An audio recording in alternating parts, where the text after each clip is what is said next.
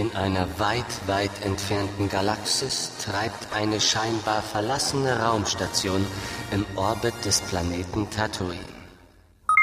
Hallo? Hört mich da jemand? Meine Güte. Hallo? Raumbasis Echo 343 an Radio Tatooine. Was ist denn los bei euch? Wir machen uns so langsam Sorgen. Seit Monaten äh, keine neue Sendung. So langsam haben wir die Vermutung, das Imperium könnte euch tatsächlich erwischt haben. Hallo? Hallo Echo, Basis 343 an Radio Tatooine. Bitte kommen!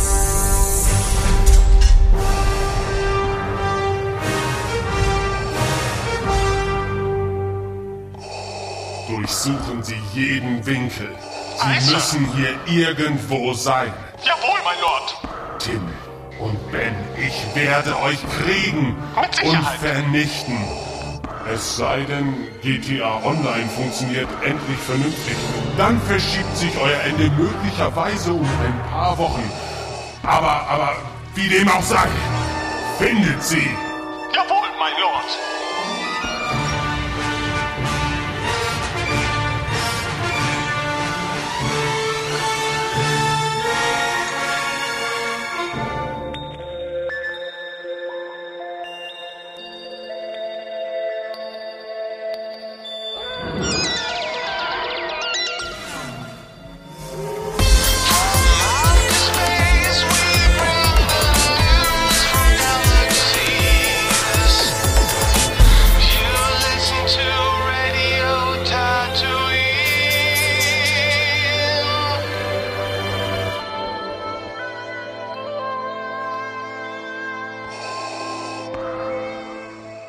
Hallo und herzlich willkommen zur achten Ausgabe von Radio Tatooine, dem flauschigsten Star Wars Podcast der gesamten Galaxis. Mein Name ist Benjamin und an meiner Seite begrüße ich den geheimnisvollen Rabauken aus dem Outer Rim, Tim. Hallo Tim. Ich habe den Reim zu spät kommen sehen. Äh, hallo, gut wieder hier zu sein. Beziehungsweise gut, dass der Podcast überhaupt weiterhin existiert. Das heißt, Gerüchte über unseren Tod sind übertrieben, nicht nicht völlig aus dem Nichts geholt, aber wir, wir sind noch da. Alles Ja, gut. Macht, es macht gab- euch keine Sorgen. Es gab zahlreiche Nachfragen auf Tumblr und auf Facebook, Drei oder vier, ja. ja, auf Twitter. War sehr rührende. Ist, ja, und, und keine Panik, wir haben uns nach wie vor immer noch nicht zerstritten. ja, Ähm, genau. Und wir leben auch nach wie vor, aber wir haben uns eine ausschweifende Sommerpause gegönnt, die von Nein, eigentlich ist das alles eine Lüge. Also ich gebe zu, es ist meine Schuld. Du, du hast eine magische Kinokarte gefunden und wurdest ins Mittelalter teleportiert. Fast. Mein Onkel war zwei Wochen in Polen und hat mir Ah. polnisches Bier mitgebracht. Und gleichzeitig habe ich iOS 7 installiert für mein iPhone, das mit diesen coolen 3D-Effekten und Swoosh und so. Und der Alkohol und die viele Bewegung und äh, vielleicht auch das Wetter haben dazu geführt, dass ich alter Mensch nicht mehr in der Lage dazu war, mich an meine Existenz zu erinnern. Ja, was mache ich hier? Äh, womit vertreibe ich so meine Freizeit? Habe ich überhaupt einen Beruf erlernt? Keine Ahnung. Wer ist die Frau neben mir jeden Morgen? Ich habe keine Ahnung. Und dann, eines Tages, um genau zu sein, heute Morgen fiel es mir wieder ein. Meine Bestimmung ist Radio Tatooine. Und dann habe ich mich umgehend bei dir gemeldet, Tim. Eine Freundin von mir hat mal die Geschichte erzählt, wie sie irgendwann aufgewacht ist und nicht wusste, wer sie ist. Und ich glaube, für sie war das eine relativ ernste Sache, aber ich habe den Ernst der Lage unterschätzt und habe mich dann darüber lustig gemacht, dass es witzig wäre, wenn sie versucht, mit Dingen aus ihrem Raum herauszufinden, wer sie ist. So, sie spielt so ein paar Mal Fußball gegen die Wand, um zu testen, ist sie vielleicht eine Fußballspielerin? Nein, das klappt nicht. Und dann geht es irgendwie weiter mit irgendwelchen Kampfsportarten. Tja, aber wir, wir sollten uns vielleicht nicht über äh, Gedächtnisverlust lustig machen. Wie dem auch sei. Äh, es gibt uns immer noch. Ich sehe gerade, wo, wo wir eh schon offenbar keine Themen haben. Äh, Harrison Ford bei Wetten das heute. Berichtet Star Wars Union. Breit grinsend. Tja, Unglaublich. Ja, wo Das- du sagst, wir haben keine Themen. Dafür werden uns wahrscheinlich viele Hörer kreuzigen wollen. Ja, wir waren jetzt monatelang quasi nicht mehr auf Sendung und es sind unglaublich viele Dinge passiert, von denen wahrscheinlich die Hälfte äh, auf Unwahrheiten oder Gerüchten basiert. Und nachdem wir viele, viele, viele Stunden damit verbracht haben, euch die wichtigsten Neuigkeiten der letzten Monate aufzubereiten, sind wir zu dem Schluss gekommen, dass wir dazu nicht in der Lage sind. Aber wir versuchen es trotzdem. Und das bedeutet, Tim, jetzt ja. geht's erstmal los. Für einen Moment hatte ich mir falsche Hoffnung gemacht. Jetzt stelle ich fest, es ist doch eine News-Sendung, ja. Ja, es ist tatsächlich Erzähl. eine News-Sendung. Ja, wir sagen es jetzt mal vorab, es gibt heute auch wieder kein Thema der Woche. Das können wir uns einfach nicht leisten, ja. Wenn wir schon monatelang nicht mit euch sprechen, äh, dann sammelt sich halt eine Menge an. Ne, und das ein oder andere mag davon auch für den einen oder anderen interessant sein. Deswegen beschränken wir uns diese Ausgabe auf Neuigkeiten aus der Welt von Star Wars. Und dabei soll es dann auch äh, geblieben sein. Alles klar. Okay, es geht also los, los mit den News. Jingle. Hey.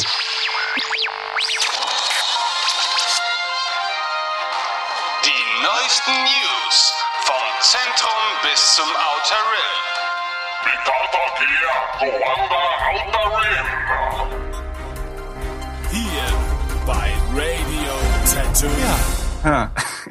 hey, es gibt einige Neuigkeiten, Tim, zu Episode 7. Hast du schon davon gehört? Ja, man äh, flüsternde Stimmen berichten. Beziehungsweise die, die eine Sache, die wir nicht von flüsternden Stimmen erfahren mussten, sondern in großem Stil oder größerem Stil auf der Celebration Europe 2, äh, wäre, dass John Williams zurück ist. Das heißt, wir haben einmal mehr eine der wenigen offiziellen Bestätigungen für Episode 7. Wir wissen, er macht den Soundtrack äh, sofern sich sein Zustand nicht, nicht verschlechtert, sondern, was heißt Zustand verschlechtert? Keine, keine Krankheit, die uns bewusst ist, aber er ist einfach schon ein Mann in höherem Alter.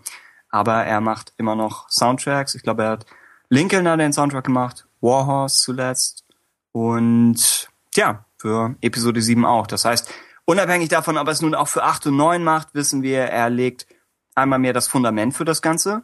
Und wenn dann später irgendwie Michael Giacchino oder andere Komponisten ihrer Zunft einspringen, dann können sie auf, auf dem John Williams Fundament aufbauen und können irgendwie die, die Themen weiter, weiter, äh, ja, weiterentwickeln. Du als, als Musiker hast bestimmt interessantere Ansichten dazu als ich. Ich glaube, wir haben darüber schon mal gesprochen. Ähm, ich sagte, dass äh, ich mich unglaublich darüber freue, dass John Williams als Komponist für die kommenden Star Wars Filme wieder mit im Boot ist. Ähm, andererseits finde ich, ist das keine Garantie dafür halt eben, dass man wieder so einen ikonischen Soundtrack wie seiner Zeit bekommt. Ne? Weil als Musiker hat man auch so seine, seine kreativen Phasen äh, und manchmal ist vielleicht auch einfach das Potenzial, was man hat, und davon hat er ja nun unglaublich viel, vielleicht auch so ein bisschen ausgelutscht. Ne? Ähm, Vorteil für ihn ist natürlich, er begibt sich in ein ihm bekanntes Universum und kann dementsprechend natürlich auch einen gewissen Stil wieder aufgreifen, den er vielleicht in der Vergangenheit schon perfektioniert hat. Ne? Deswegen kann da natürlich noch eine Menge Neues, aber dennoch Vertrautes bei rauskommen. Ich bin auf jeden Fall gespannt. Ich hätte mich allerdings auch nicht wahnsinnig aufgeregt, sage ich mal, wenn ähm, jemand anders diese, diese Aufgabe übernommen hätte, weil man muss ja an die Zukunft denken und wir wissen ja, die Zukunft von Star Wars scheint ja mittlerweile unbegrenzt zu sein und früher oder später wird der Zeitpunkt eintreffen, an dem auch John Williams ein, äh, ein, ein Jedi-Geist wird, ja, ja, und vielleicht nicht mehr in der Lage dazu ist, einen Taktstock in der Hand zu halten. Und äh, vielleicht ja. wäre jetzt der ideale Zeitpunkt gewesen, das Zepter zu überreichen, damit man sich schon vielleicht an einen neuen Stil oder an einen neuen Komponisten gewöhnen kann. Ja, ja, früher oder später, genau. Gilt ja eigentlich, bei George Lucas haben wir eigentlich das Gleiche schon, dass wir sagen, ja, wir müssen uns daran gewöhnen, dass, dass es keinen neuen exakten G-Level Canon vom Chef gibt, sondern dass wir mit, mit den nächstbesten Vorlieb nehmen müssen, aber die können, wenn wir Glück haben, auch verdammt gut sein. Das heißt, hey, ja. Haben wir darüber echt schon gesprochen? Das ist alles schon so lange her. Weiß ich nicht. falls, falls ja, es sind unsere Unprofessionalität keine Grenzen gesetzt. Ich, ich erinnere mich, dass ich in der allerersten Folge irgendwann mal angekündigt hätte, dass wir eine Weile brauchen, bis wir so ja, in Schwung kommen mit dem Podcast. Und ich meinte, das Folge 8, ab dann wird es gut. Und das hier ist Folge 8. Das heißt, ich hatte zeitweise die Hoffnung, dass Folge 8 ohne mich stattfinden würde oder, oder nie. Aber tja, jetzt, jetzt sind wir in der Sache drin. Äh, wie dem auch sei. Wollen wir weitermachen? Nächste News? Neues zum Veröffentlichungstermin von Ja. 7. Ja. Also nach wie vor, oder ich bin der Meinung, das hätte man auch vorher schon so kundgetan, aber Sommer 2015 ist das angedachte oder der angedachte Zeitraum. Das Gute ist hierbei, es gab die News schon so oft in so vielen Formen, das können wir immer bis, bis zum Ende des Podcasts können wir das immer wieder bringen. Ja. Äh, ja, Sommer, Sommer ist der letzte Stand, aber es gab zwischendurch das Gerücht mit Winter. Und, ähm, ich glaube, worüber wir im letzten Podcast gesprochen hatten, war die Diskussion um Mai, weil auch Avengers da spielt. Und dann haben wir ein paar Sachen gehört, dass es mehr in Richtung jetzt Juni geht, vielleicht ein bisschen später im Jahr. Winter ist aber immer noch als Möglichkeit auf dem Programm. Ich glaube, äh, Disney hat, Disney Marvel haben, ich glaube, Ant-Man von da weggezogen, um vielleicht Star Wars reinzubringen. Tja, traditionell ist es Mai. Weniger traditionell ist es zumindest ein Sommerfilm. Winter wäre natürlich interessant. Winter ist sonst immer so sehr die, ja, entweder Herr der Ringe oder so die ganzen Award-Filme oder die, die es darauf anlegen. Das sind so die, finde ich, die im äh, November, Dezember starten. Aber tja, wie, wie dem auch sei. Naja, Äh. 2015 gibt's ja auch keinen Hobbit mehr. Ähm, sagen wir jetzt. Vielleicht sagen wir jetzt, Sie- ja, genau, vielleicht fallen ihm ja noch äh, Die Ideen Geschichte ist für, zu komplex. für drei, vier Zwischenfilme. Ich ahne Ah. Böses. Naja, gut. Ähm, ja, dann gibt es äh, eine weitere Neuigkeit. Ähm, und zwar, George Lucas ist ja ein großer Verfechter des digitalen Films gewesen, denn spätestens seit Episode 2 wissen wir ja, dass äh, ja, dass der digitale Film sein bevorzugtes Medium war. Ähm, nun kommt jemand anders, J.J. Abrams, und der wiederum ist ja anscheinend nicht so fixiert auf ja die digitale Variante des Filmedrehens, oder? Ja, er hat. Ich glaube, langsam kommt mir auch so der Gedanke. Vielleicht haben wir diesen ganzen Podcast schon mal aufgenommen. Aber ja, er hat irgendwann mal darüber gesprochen, dass, dass man ihm zwar immer unterstellt, dass er sehr auf diese Künstlichkeit abhebt mit seinen Filmen. Recht viele Effekte oder diese Lensflares, die irgendwo auch künstlich sind. Äh, aber tatsächlich sagt er, es ist ihm wichtig, irgendwie ein, ein authentisches Bild hinzubekommen. Und die Dinge, vielleicht gerade weil so viele Spezialeffekte drin sind, die Dinge ansonsten, äh, ansonsten traditionell zu halten. Und deswegen nehmen wir momentan an, dass Episode 7 auf 35 Millimeter Film gedreht wird. Also, ja, auf die, auf die klassische Art. Es wird außerdem eventuell, und wir mixen hier mehr Gerüchte ineinander, aber es gibt außerdem Spekulationen, dass das Ganze im IMAX-Format passieren könnte, sagt der CEO von IMAX, Richard Gerfond wenn, wenn wir nicht schwer irren. Aber auch da ist es mehr so eine Sache von, es wird drüber gesprochen, wir können es nicht exakt bestätigen bisher. Und IMAX wäre auch wahrscheinlich eine Sache von, ein Teil des Films wird so gedreht. Nicht zwangsläufig der gesamte. Ich glaube, Filme, bei denen wir das ein bisschen gesehen haben, waren äh, die letzten beiden Dark Knight-Filme von Nolan. Genau, genau, würden Also aber auch die- nur Teilbereiche Genau, im genau. Format gedreht, ne? Interessanterweise hat es dann immer diese, diese Sprünge im Format, wo IMAX, insgesamt ist es größer, aber es ist auch vom, äh, vom, vom Bildformat ist es anders als klassisch, klassisches Kino. Das heißt, man hat bei DVD Blu-ray dann weniger Balken oben und unten. Und einige Leute irritiert das. Könnte ich irgendwo verstehen, wenn der Film mittendrin so umspringt. Andererseits ist es aber auch ein ganz cooler Effekt. Ja. Gravity wird im Moment hochgelobt für, für die IMAX-Präsentation. Oh, den gucke ich morgen. Hast Oh. du ihn schon gesehen? Nein, nein. Wir haben ja auch kein IMAX in Hamburg. Das heißt, ich Ja, ich, wir haben ja auch kein IMAX in Ostfriesland. Aber trotzdem, ich schaue es mir halt in meinem kleinen Dorfkino an. Aber äh, hat Ja. ja. sehr gute Kritiken bekommen und ich bin Ja. auf jeden Fall sehr gespannt. mhm. Ja, trinkt nebenbei immer noch Tee. Nicht irritiert sein. Die, dieser Podcast wird mit jeder Minute weniger professionell. Aber teehaltiger. Das ist nie, das ist nie verkehrt. Ja, weitere, weitere Casting-Sachen in, in Richtung Episode 7. Wir haben zum einen die Aussage von einem Freund von Mark Hamill, dass Mark Hamill äh, momentan ins Fitnessstudio verbannt wurde, um zu trainieren. Ja, nicht, nicht authentischerweise, dass er in irgendeinen Sumpf gegangen ist und versucht, Steine zu heben. Äh, oder gegen, gegen, weiß ich nicht, Schweinebäuche äh, kloppt.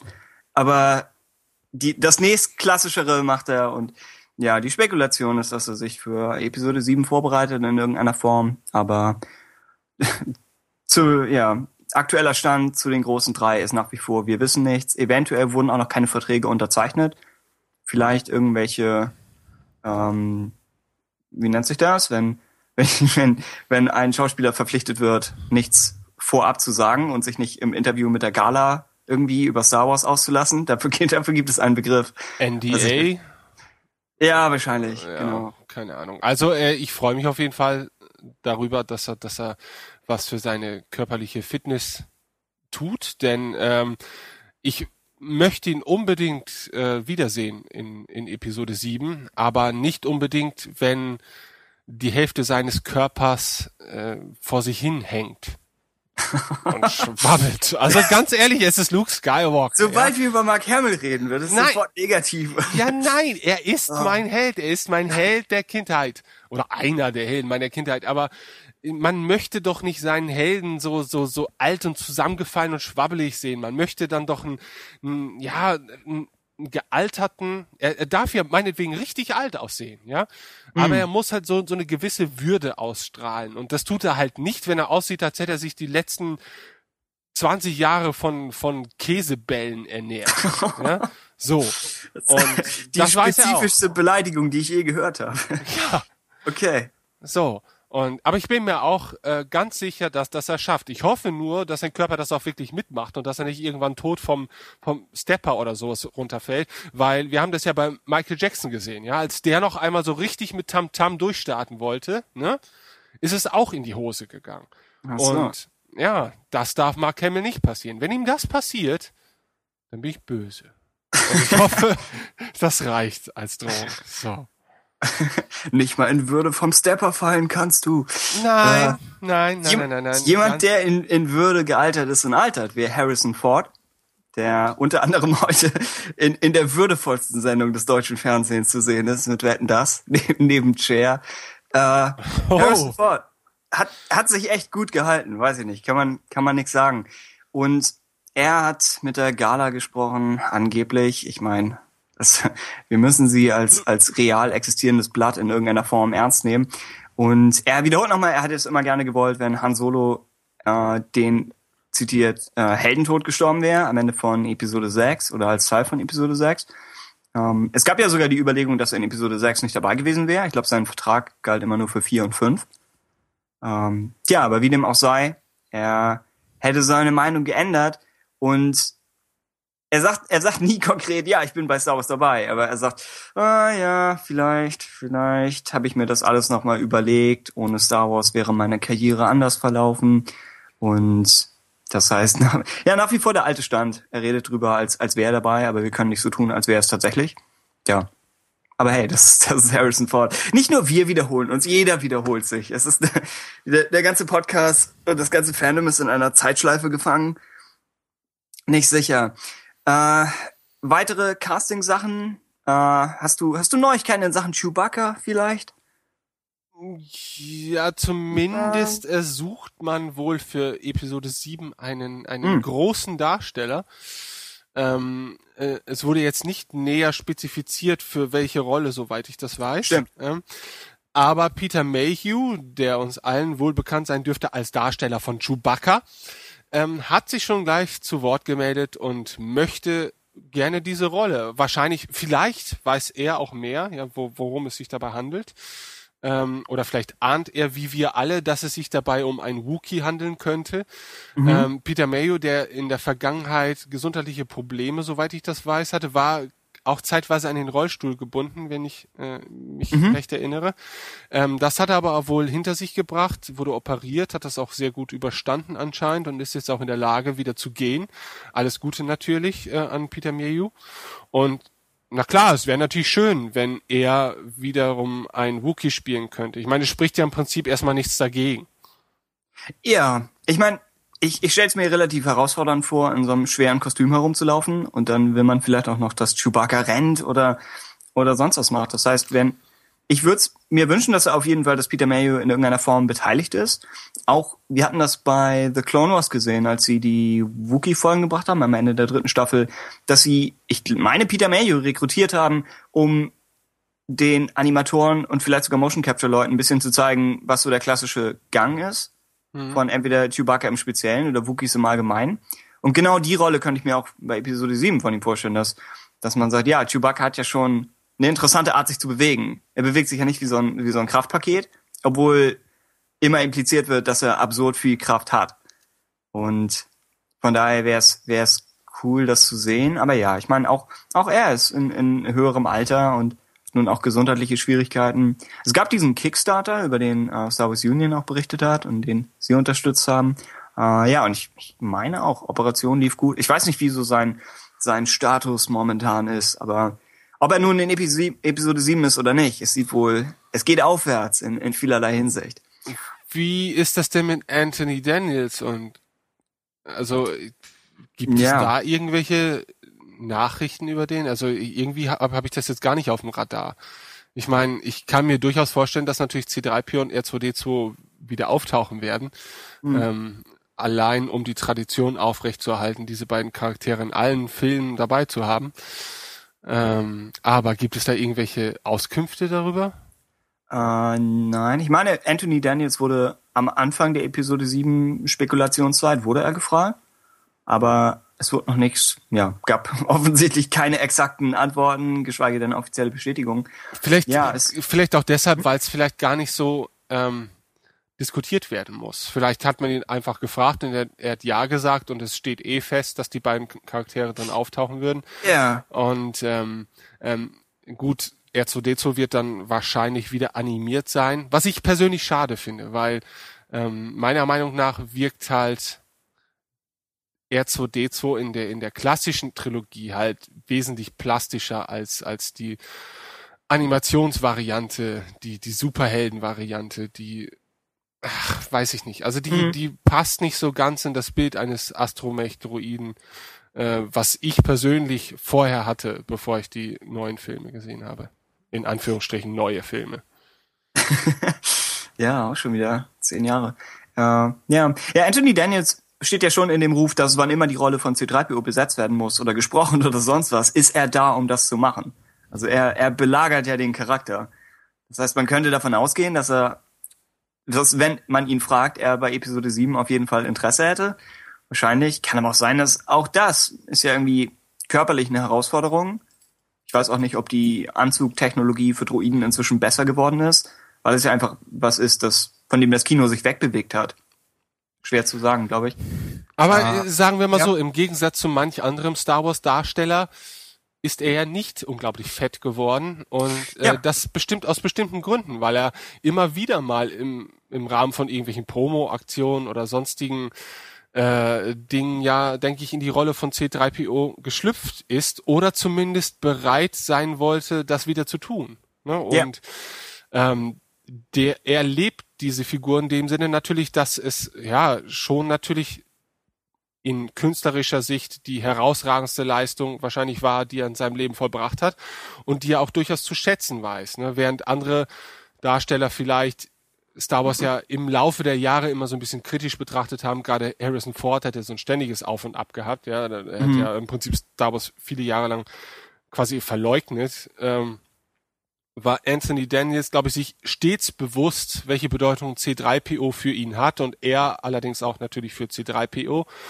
Und ähm, das lässt sich bestimmt auch so ein bisschen an seinem Lebensstil und auch an seiner Körperfülle so ein bisschen erkennen. Also ich glaube ganz wirklich, dass er, dass er sich der Tatsache bewusst ist, dass für ihn der ein oder andere Einsatz noch äh, äh, bereitstehen könnte. Ja, und ich meine zumindest die Stimme zu liefern, wäre ja auch was. Ja. Genau wie Clone Wars spricht er ihn ja auch eigentlich immer, oder? Ich meine. Ich glaube schon, ja. Ja, ja. Gute Sache. Äh, dann haben wir noch ein, naja, man kann es eigentlich, ja doch, es ist eigentlich ein Gerücht, äh, dass angeblich der erste Darsteller unter Vertrag sein soll für Episode 7 namens David Oyelowo. Könnte, vielleicht spricht man ihn so aus, vielleicht völlig anders. Teil, auch, auch das noch nicht bestätigt, die offizielle Aussprache seines Namens. Äh, Jedi News berichtet. Und ja, man kann noch nicht, nicht, nicht fest irgendwas in Stein meißeln und wir werden versuchen aus dem Podcast so die meisten ganz groben Gerüchte rauszuhalten. Aber hier war es ganz interessant, dass, dass angeblich er auch in Rebels eine Rolle spielen soll. Und genauer hieß es dann, dass die Figur, die er in Rebels spielt, ist die Grundlage für die Figur, die er später in Episode 7 spielt oder für die Rolle. Und damit kann man natürlich jetzt ein bisschen grübeln. Ne? Es ist, es ist ein und derselbe Charakter, der einfach ja einmal als als junger Mensch auftaucht und dann als sehr viel älter. Oder ist es ein Druide theoretisch oder ein ja sind es zwei Klone des gleichen Charakters? So oder so. Ich finde es ganz interessant, dass sie diese Verbindung versuchen zwischen äh, Episode ja zwischen den Sequels und Rebels, zumal die beiden ja auch mit einem Jahr Verzögerung gleichzeitig laufen. Und ich glaube, darum ging es auch hier um den Artikel, dass sie von, dass Simon Kinberg das Ganze so ein bisschen koordiniert, also einer, einer der drei Autoren an Rebels, glaube ich. Langsam, langsam komme ich mit den Namen schon durcheinander. Äh, ja, hast du, ist das für dich eine gute Nachricht, dass, dass es eine Verbindung geben könnte? Oder sagst du, die animierte Welt und Live-Action Star Wars sollten irgendwie klar voneinander getrennt werden? Ähm, das wäre auch meine Antwort. Also, ja, grundsätzlich finde ich das sehr gut, dass man versucht, Brücken ähm, zu schlagen zwischen den Filmen und Rebels. Äh, mhm. Allein um die Gewohnheiten der, der zu oder um ein Publikum mitzunehmen, sage ich mal, in, in ein anderes Produkt, denke ich mal, kommt man ja nicht drum herum, bestimmte Charaktere und so weiter wiederkehren zu lassen. Wenn man sich jetzt The Clone Wars ansieht, besteht die Serie im Prinzip zu größten Teilen aus den Charakteren, die wir aus Filmen kennen. Und mhm. es wäre jetzt irrsinnig, glaube ich, wenn man ähm, Charaktere, die man in Episode 7 beispielsweise einführt und die das Publikum vielleicht auch lieb gewinnt, äh, für eine künftige Serie einfach zu ignorieren. Wenn der Zeitrahmen passt und es clever gelöst werden kann, dann warum nicht? Ja. Es gab in den Comics mal eine Sache, wo sie versucht haben, alle laufenden Comic-Serien miteinander zu verbinden über, ich glaube, eine Jedi-Ritterin, das ist kein Wort, äh, aus, aus der alten Republik, die irgendwie so ein Talisman findet und dann, ich habe nur Teile der, der gesamten, so dieser gesamten Comic-Reihe in der Comic-Reihe gelesen und sie trifft dann aber eben zuerst auf irgendwie Zane Carrick und die ganzen Leute aus den Knights of the Republic Comics und dann später aber auch auf Darth Vader und dann geht das Ganze, glaube ich, bis in die Legacy-Zeit. Also das fand ich schon ganz interessant, wenn man mal so ein so ein, na nicht Cross-Media-Event macht, aber so versucht, unterschiedliche Zeitlinien mehr zu verknüpfen, zumal sie das manchmal auch immer nur leicht verspätet machen konnten. Zum Beispiel konnten die ganzen Post-Ende-Romane lange Zeit nicht auf die Zeit der Prequels eingehen, weil man nichts darüber wusste. Und mhm. dann, als die neuen Filme rauskamen, waren die Bücher aber schon bei Legacy of the Force. Und dann kamen da plötzlich in irgendwelchen Büchern Verweise auf, weiß ich nicht, Isla Secura, wo mhm. du denkst, das ist cool, dass es das gibt aber es ist schon, ja, man merkt, dass, dass ihr das vorher noch nicht durftet. Also, dass ihr es vorher noch nicht, dass ihr noch nicht den Bezug bringen durftet. Und jetzt kommt es so ein bisschen nachgereicht. Oder dass irgendwie Aura Singh auftaucht. Ja, aber ich meine, am Ende zieht es das Ganze etwas mehr zusammen und lässt das Ganze wachsen. Ja. Aya Secura ist cool. ich habe sie als ja. Schlüsselanhänger. und sie, sie, cool sie tauchte in, in Clomas mit so einem französischen Akzent auf. Ich glaube, die, die Twi'lek oder Twi'lek sind da irgendwie Franzosen. Was, ja, coole Sache. Sie ist, ja, hatte nicht so, nicht so eine große Rolle, wie man hätte hoffen können. In den Nein. Comics war sie cool. Also in den, ja gut, in den Filmen. Aber es sind ja häufig die, die Charaktere, die in den Filmen nie so wirklich ausgestaltet werden, die umso hm. interessanter sind. Ne? überleg dir mal, was wir, sag ich mal, zu Zeiten der klassischen Trilogie über Boba Fett zum Beispiel wussten. Ja? ja. Da gab es die bahnbrechendsten Fantasien. Ne? Das ist dann so ein, jammernder Klonjunge sein wird. Äh, das wusste man damals ja noch nicht. Ja? Gut, ähm, das waren also erstmal die grundsätzlichen News über Episode 7, aber es gibt auch noch einige Auskünfte von J.J. Abrams persönlich. Mhm. Ja, JJ, es gibt einige Neuigkeiten, einige Aussagen von JJ. JJ, oh Gott, das erinnert mich an Jar Jar. Ja, das Internet fühlte sich auch daran erinnert, wieder und wieder. Ja. Und immer wieder. Also meine ah. Güte, das ist komplett an mir vorbeigegangen, dass mir das jetzt erst auffällt. Ach so. so eine Scheiße. Ich glaube, wir sollten diesen Podcast wählen. Was? Ich habe keinen Bock mehr, wenn da einer. Okay, nein, gut. Also, J.J. Okay. Abrams hat sich über Episode 7 geäußert. Ähm, in mehreren Interviews. Ja, was hat er denn so gesagt, Tim? Er ist ja immer in der schwierigen Situation, dass er irgendwas sagen soll, aber einfach ist, vielleicht gibt es noch nichts zu sagen. Ich hoffe, es gäbe was zu sagen, aber er darf noch nicht wirklich was sagen. Und er ist ja auch der Meister der Geheimhaltung. Das heißt, er muss sich immer auf ein paar äh, nebulösere Dinge beschränken. Unter anderem sagt er, wir versuchen einen Film zu machen, der e, so emotional, authentisch und mitreißend wie möglich ist. Klingt an sich gut, ist, ist aber am Ende auch eine Phrase. Das heißt, ja, ja, kann, kann man so deuten, dass er sagen will, wir wollen weniger von, äh, von dieser Künstlichkeit, ja, wir wollen mehr von der Künstlichkeit weg, die es in den Prequels so ein bisschen gab. Und wir wollen, dass das Ganze wieder ein bisschen lebendiger wirkt. Schwierig. Mhm. Ich würde sagen, die Star Trek-Filme wirken sehr lebendig, aber sie spielen halt schon in teilweise künstlichen Umgebungen, wenn man irgendwie, ja, menschengemachte Raumschiffe als solche betrachtet. Das heißt ja, etwas, etwas schwierig. Wie deutest du das? Ich weiß nicht, ist das nur eine Phrase? Ich weiß ja nicht, in welchem Zusammenhang er solche Aussagen schon mal gemacht hat. Aber ähm, er hätte ja auch sagen können, wir wollen euch das größte Weltraumspektakel aller Zeiten bieten. Das hat er nicht gesagt, ne? sondern er, er, er, er sagt hier emotional, authentisch und mitreißend. Und das finde ich hört sich schon mal sehr gut an, denn ja. ich freue mich schon auf Star Wars Filme, bei denen äh, ich etwas mehr mitfiebern könnte. Also wo ich mich an Charaktere gewöhne und äh, deren Schicksale mich wirklich berühren. Denn das fand ich war jetzt in Episode 1 bis 3 nicht so grandios umgesetzt.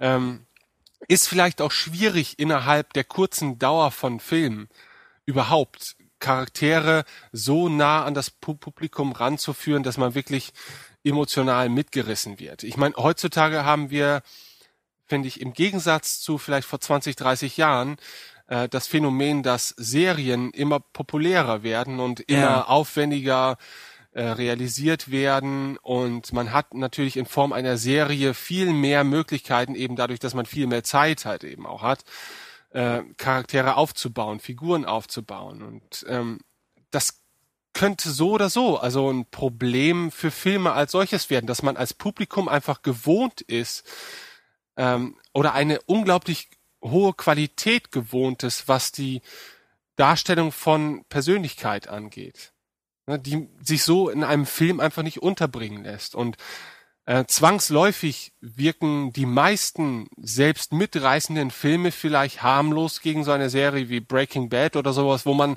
das Schicksal von wenigen Figuren über zahlreiche Folgen halt eben mitverfolgen kann. Ähm, da muss man, glaube ich, ja, den goldenen Mittelweg finden. Und das ist mit Sicherheit nicht immer einfach. Und ich bin mir auch noch nicht so ganz sicher, ob J.J. Abrams sich in der Vergangenheit jetzt dadurch ausgezeichnet hat, ähm, besonders, besonders äh, gut Figuren zu zeichnen. Also ja. er war schon ein Mensch für Spektakel und aber ich weiß nicht, ja. ich mag auch die neuen Star Trek Filme, aber sie leben ja eigentlich, was die Figuren angeht, größtenteils von ihrer Vergangenheit und nicht von dem, was er neu erschafft. Ja, es ist auch schwierig, weil in diesem Fall ja auch das Drehbuch von Michael Arndt ist. Das heißt, wir wissen auch immer nicht so was, was der Abrams'sche Einfluss ist. Er mhm. als Regisseur kann bestimmt beides so ein bisschen. Ich weiß, dass ich damals den Pilotfilm von Lost sehr überzeugend gemacht fand. Also nach wie vor hoffentlich immer noch, aber ich habe ihn Ewigkeiten nicht gesehen. Wo auch ein Flugzeugabsturz ziemlich, ja, ziemlich nicht nicht völlig realistisch dargestellt wird. Das ist für das äh, amerikanische Familienfernsehen, glaube ich, schwer zu machen. Aber trotzdem fand ich, fühlt es sich ausreichend echt an. Das ist ja immer nur das, was Serien und Filme und Geschichten generell versuchen. Du versuchst etwas zu zeigen, das, das ja, sich echt anfühlt, obwohl es nicht tatsächlich echt ist. Und man versucht den Zuschauer dahin zu bringen, dass er das in Kauf nimmt. Und ja, ich denke schon, dass es eine, eine Fähigkeit von Abrams vielleicht als Regisseur ist, aber ich denke, ja, die Autoren müssen, müssen da definitiv vorlegen, damit überhaupt eine, eine Grundlage dafür da ist. Ja. Er erwähnt hier nochmal Star Wars als Märchen. Das fand ich ganz interessant, dass er das schon so versteht.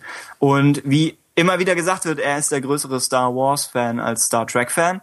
Das heißt, dieses leicht Märchenhafte, was Star Trek ja nun nicht hat, wird er vielleicht betonen.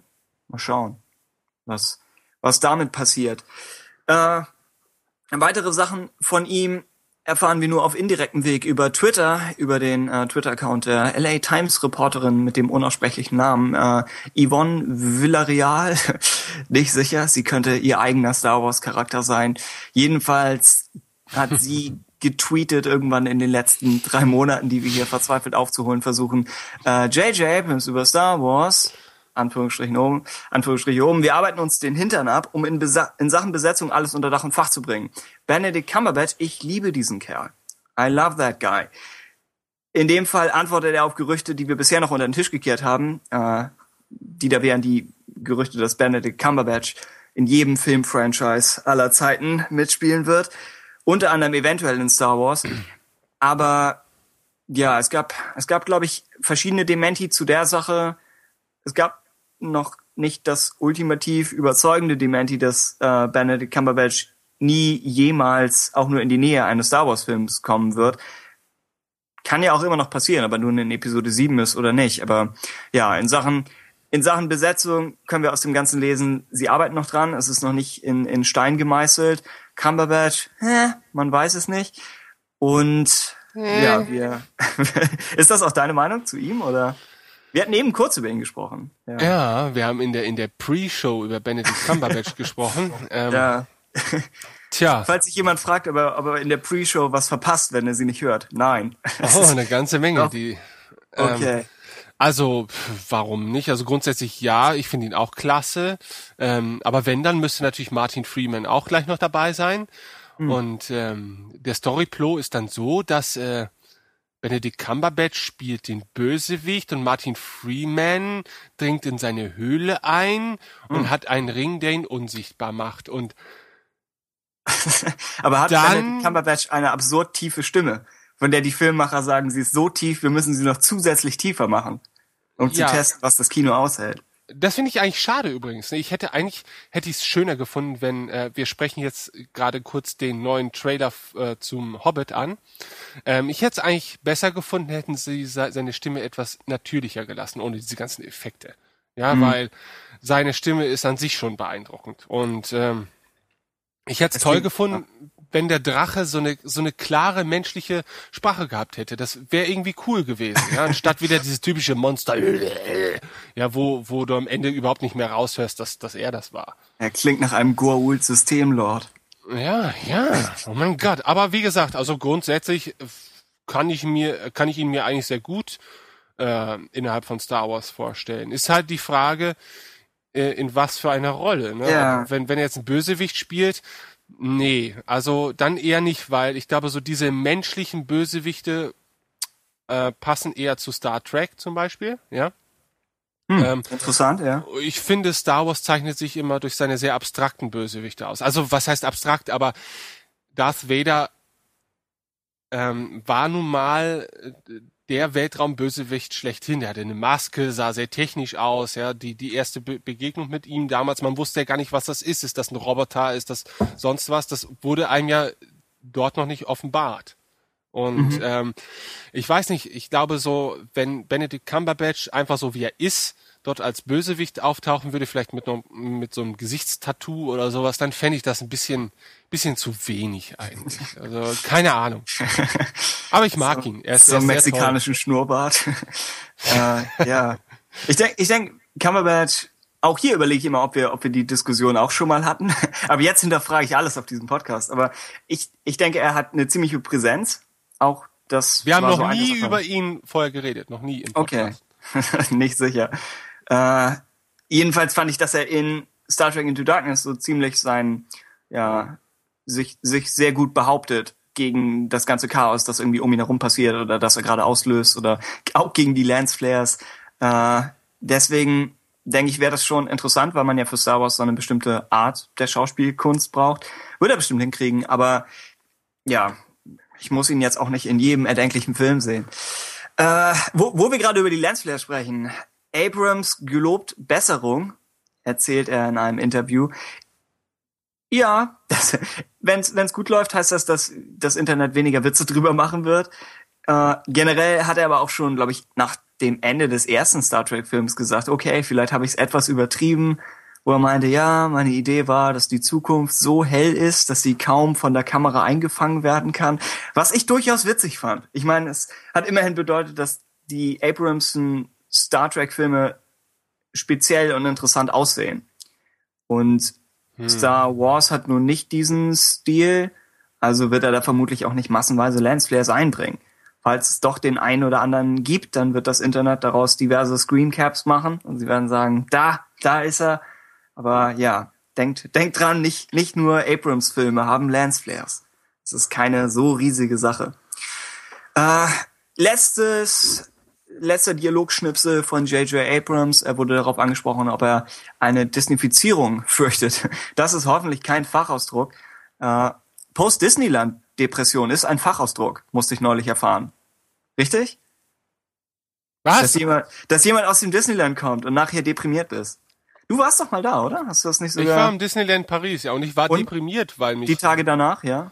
Schneewittchen äh, weggestoßen hat. Ja, ja ich, ich wollte ein Foto mit ihr machen, aber Ach, ich war ja. wahrscheinlich einfach zu klein und zu fett damals. Ja. Hat sie mir einfach weggeschubbt blöde. Ich ja. wollte jetzt ein Wort sagen. Das ist welches uns war schon, ja, fürchterlich. Also ich, nee. Irgendwann werde ich diesen Podcast auch mal nutzen als Plattform für meine Rache an Schneewittchen aus dem Disneyland Paris.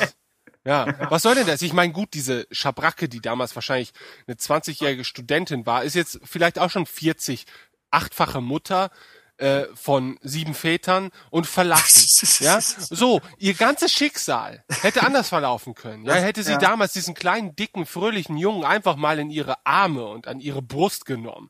Ähm, ja? ja, ja, okay. Ja, äh, so. wie, wie dem auch sei. Äh, die Disneyfizierung wird als als Schatten an die Wand gemalt und Abrams sagt, nein, es wird höchstwahrscheinlich nicht passieren, macht euch keinen Kopf was ich so unterstreichen würde. Ich denke, Star Wars ist ja nun nichts, was, was vorher wahnsinnig extrem und gewalttätig gewesen wäre. Das heißt, was, was soll da groß passieren? Ich denke, die meisten Leute haben kein Problem mit dem Rating und dem Realitätsgrad der Marvel-Filme. Und die sind ja nun auch so ein, so ein Fall, wo Disney, glaube ich, Marvel einfach machen lässt, soweit wir das von außen beurteilen können. Zu, zumindest so lange, wie Marvel irrsinnig erfolgreich ist. Und wenn es gut läuft, wird das bei Star Wars genauso laufen. Äh, ja, was das Rating angeht, ob sie nun versuchen PG-13 oder ob sie sagen, wir versuchen das wieder für so fast alle Altersklassen zu machen, schwer zu sagen. In diesem Fall haben sie bestimmt ja auch aus, aus der älteren Zielgruppe ein bisschen mehr Andrang, gerade wenn sie die alten Schauspieler wieder mit dabei haben. Das heißt, vielleicht hängen sie nicht ganz so sehr von den ganz Jungen ab. Andererseits wollen sie ja garantiert nicht nur mit Rebels eine neue Generation ansprechen. Das heißt ja, ratingtechnisch müssen wir schauen. Aber ja, ich würde mir auch keine Sorgen um, um zu viel Disney-Kram machen. Und hey, Disney ist ja nicht, ist ja nicht schlecht. Also zumindest, zumindest als sie ihre Renaissance hatten. Ja. Hast du irgendwelche Ängste, Hoffnungen? Nö. Also. Speziell Disney jetzt? Ähm, ich, wie gesagt, ich finde, ich halte Disney jetzt grundsätzlich auch nicht für schlecht. Ja. Zumindest haben sie mir eine schöne Kindheit ja. bereitet mit schönen Filmen, Zeichentrickfilmen vor allen Dingen. Äh, ähm, gerade Avengers sind für mich halt eben auch der Beweis, dass nur weil äh, ein Produkt das Prädikat Disney hat, äh, nicht zwangsläufig man von einer Disneyfizierung sprechen muss. Also ich finde, die Avengers hat sich jetzt nicht nach Disney angefühlt, sondern durchaus eigenständig. Und ja. wir wissen ja, also ich finde grundsätzlich all die Marvel-Verfilmungen der letzten Jahre ähm, halte ich für gut, außer die Amazing Spider-Man, aber da liegen die Rechte, äh, Rechte ja, soweit ich weiß, für die Verfilmung auch nicht bei Disney. Ähm, äh, ja, liegen bei Sony. Genau, deswegen ist ja auch Spider-Man nicht Teil der Avengers, was er ja, ja. eigentlich ist. Ne? Ja. Ähm, das einzige Enttäuschende hm? bei Avengers fand ich, dass Edward Norton sich zu fein war, da mitzuspielen oder zu viel Geld haben wollte. Ich habe keine hm. Ahnung, was jetzt die Gründe waren, aber das fand ich sehr schade. Ähm, aber die Filme waren, also man muss jetzt mal sich vor Augen halten. Ich fand Superheldenfilme eigentlich immer albern. Ja, immer albern, lächerlich und scheiße. So. Ja. Ähm, aber die Marvel-Filme fand ich grandios. Alle. Also vom äh, reinen Unterhaltungswert her. Ich will jetzt nicht sagen, dass es äußerst tiefgründige Filme sind. Das sollen sie auch gar nicht sein. Aber äh, sie haben es mit Bravour geschafft, diese, diese Comic-Welten auf die Leinwand äh, zu bannen.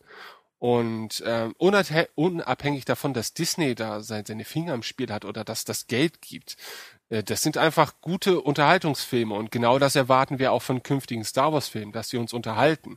Ne, keiner erwartet davon das nächste Psychodrama. So, und ich denke, man wird zunächst mal ähm, dem Kreativteam dort freie Hand lassen. Ähm, das mag sich vielleicht ändern, wenn Episode 7 floppen sollte, aber Episode 7 kann eigentlich gar nicht floppen, weil mhm. jeder will diesen Film sehen höchstens floppen könnte Episode 8, ja, weil e Episode 7 vielleicht so beschissen wird, dass keiner dann noch Teil 8 sehen möchte. Aber von daher denke ich, für Episode 7 darf man durchaus optimistisch sein. Da wird genau das Produkt bei rauskommen, ähm, dass sich die, die, die kreativen Schöpfer erhoffen.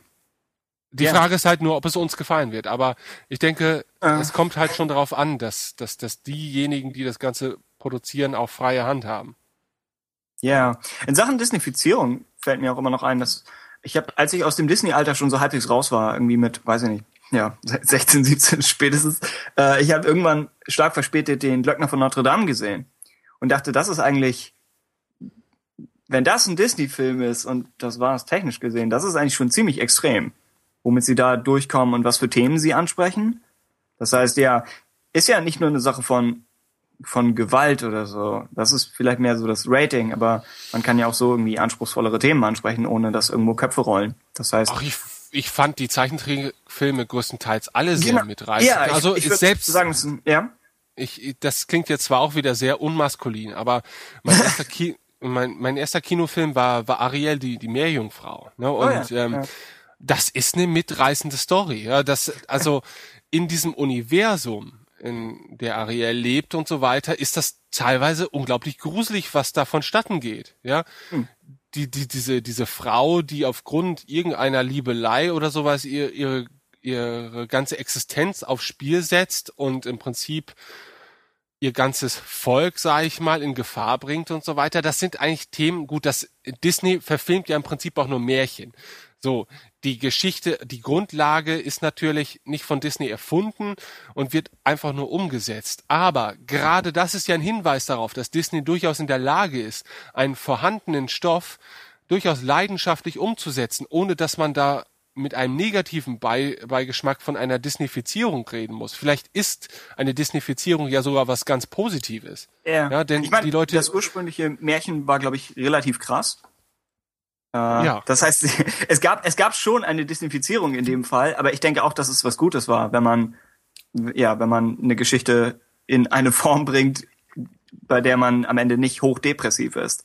Ja, natürlich. Also ja, ich meine, als genau. Kind war ich bei der König der Löwen traurig hm. an einigen Stellen. Ja, also da war ich auch traurig bei die, die Schön und das Biest. Ich hatte unglaublich Respekt oder Angst vor, vor diesem Biest. Ja, und dennoch ist es ja eigentlich ein harmloser Film. So, und wenn, die Disneyfizierung bedeutet auch für die neuen Star Wars Filme, dass man abseits von wirklich dargestellter Gewalt, weil Gliedmaßen fliegen und Blut in die Kamera reinspritzt und so weiter, es schafft, das Publikum mitzureißen und emotional auf diesen Film zu reagieren, dann ist Disneyfizierung was verdammt Gutes und ja. dann ist es eigentlich etwas, was sich Star Wars ja nur wünschen kann, weil das habe ich bei bei den alten, also bei, bei der Prequel-Trilogie vermisst, und bei den, bei der klassischen Trilogie hat es für mich eigentlich noch nicht so wirklich eine Rolle gespielt. Also die haben mich emotional nicht wirklich mitgerissen.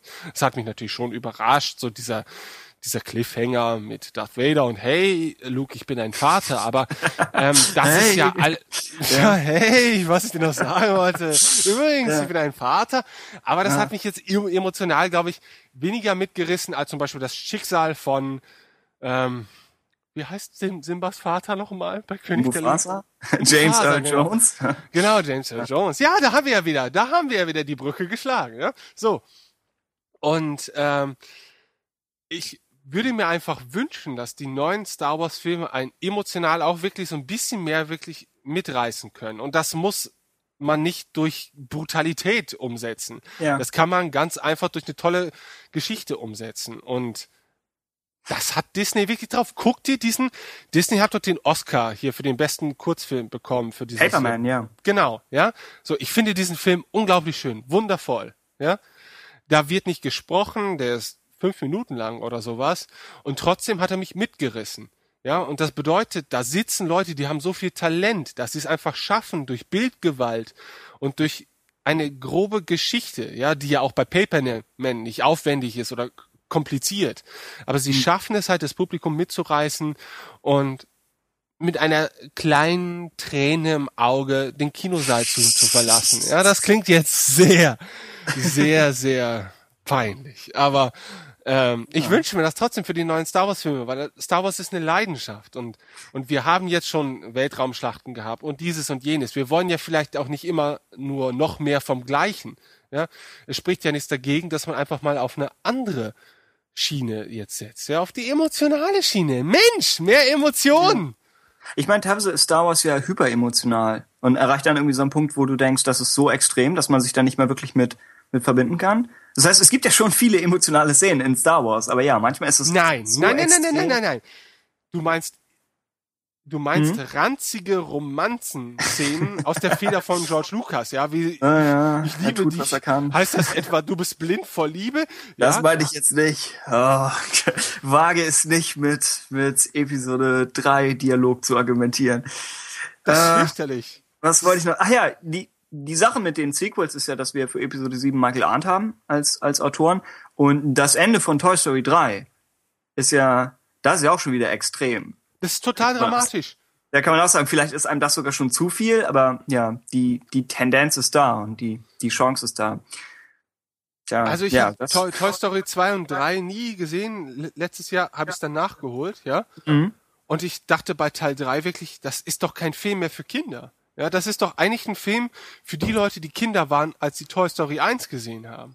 Und die jetzt erwachsen geworden sind und die immer noch ein gewisses Interesse an dem Schicksal der, der, der Figuren haben, weil, also in Toy Story 3, da, da saß ich wirklich gebannt vom Fernseher und war total mitgerissen und traurig und hin, hin und her. Wie sie alle die Hand halten. Ah. Ja, genau, das, das, das war Oh total Gott. schlimm. Ja. Das war total schlimm. Also ich glaube, so ein, so ein siebenjähriges Kind oder achtjähriges Kind kann das nicht vertragen. Oder was heißt, es kann es vielleicht vertragen, aber es reißt das siebenjährige Kind vielleicht genauso viel mit wie den 30-jährigen Benjamin, der nicht mehr so fett ist wie damals mit sieben, aber der immer das heißt, noch so er leicht schwerer mitzureißen.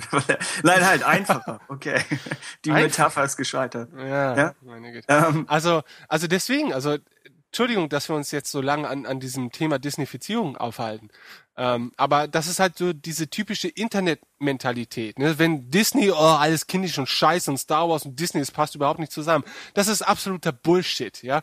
Weil wenn Leute sagen, dass Disney scheiße ist, dann frage ich mich, ja, nein, was Ja, hatten die, okay. was hatten die für, für eine Kindheit? Disney hat die größten Zeichentrickfilme aller Zeiten gemacht und das sind Meisterwerke. So, und klar, Disney hat auch ganz viel Scheiße gemacht im Sinne von komischen Fernsehserien und, und keine Ahnung. Aber so viele Unternehmen haben so viel Scheiße gebaut. Ja? es ist doch kackegal. Wir brauchen, gerade als Star Wars Fans, brauchen wir uns doch nicht an sowas aufhalten, weil gerade George Lucas ist doch selber so diskussionswürdig. Und es gibt doch selber so viele Dis Diskussionen um Episode 1 bis 3 und so weiter. Ja, Da gibt es die, die Fraktionen, die sagen, das ist der allergrößte Mist, der jemals auf Leinwand gebannt wurde. Ja, und dann, dann braucht man sich doch nicht darüber aufregen, dass Disney sich der Sache annimmt. ja. So. Alles gut. Ähm, letzte Sache in Sachen äh, Filme. Die Spin-offs. Wir haben zumindest von offizieller Seite jetzt gehört, dass die Ablegerfilme die Anfänge bekannter Charaktere zeigen werden. Das heißt, wir wissen immer noch nicht, welche Charaktere. Auch wenn die Spekulationen über einen Film mit einem jungen Han Solo andauern. Aber wir können zumindest sagen, zumindest ein Teil der Ablegerfilme werden in irgendeiner Form Origin-Stories sein was bestimmt, ja, bestimmt keine schlechte Idee ist. Ich glaube, wir haben, wir haben vorher schon mal im Podcast darüber gesprochen, dass man, wenn man diese Spin-offs hat, dass man sie ja mit irgendeinem Charakter verankern muss, der schon etabliert ist und dass neue Charaktere aus Episode 7 oder 8 vielleicht noch nicht ganz so weit sind, um das machen zu können. Und dass man eben stattdessen sagen wird, wir nehmen, ja, wir nehmen Charaktere, die schon seit, seit den 70ern bekannt sind.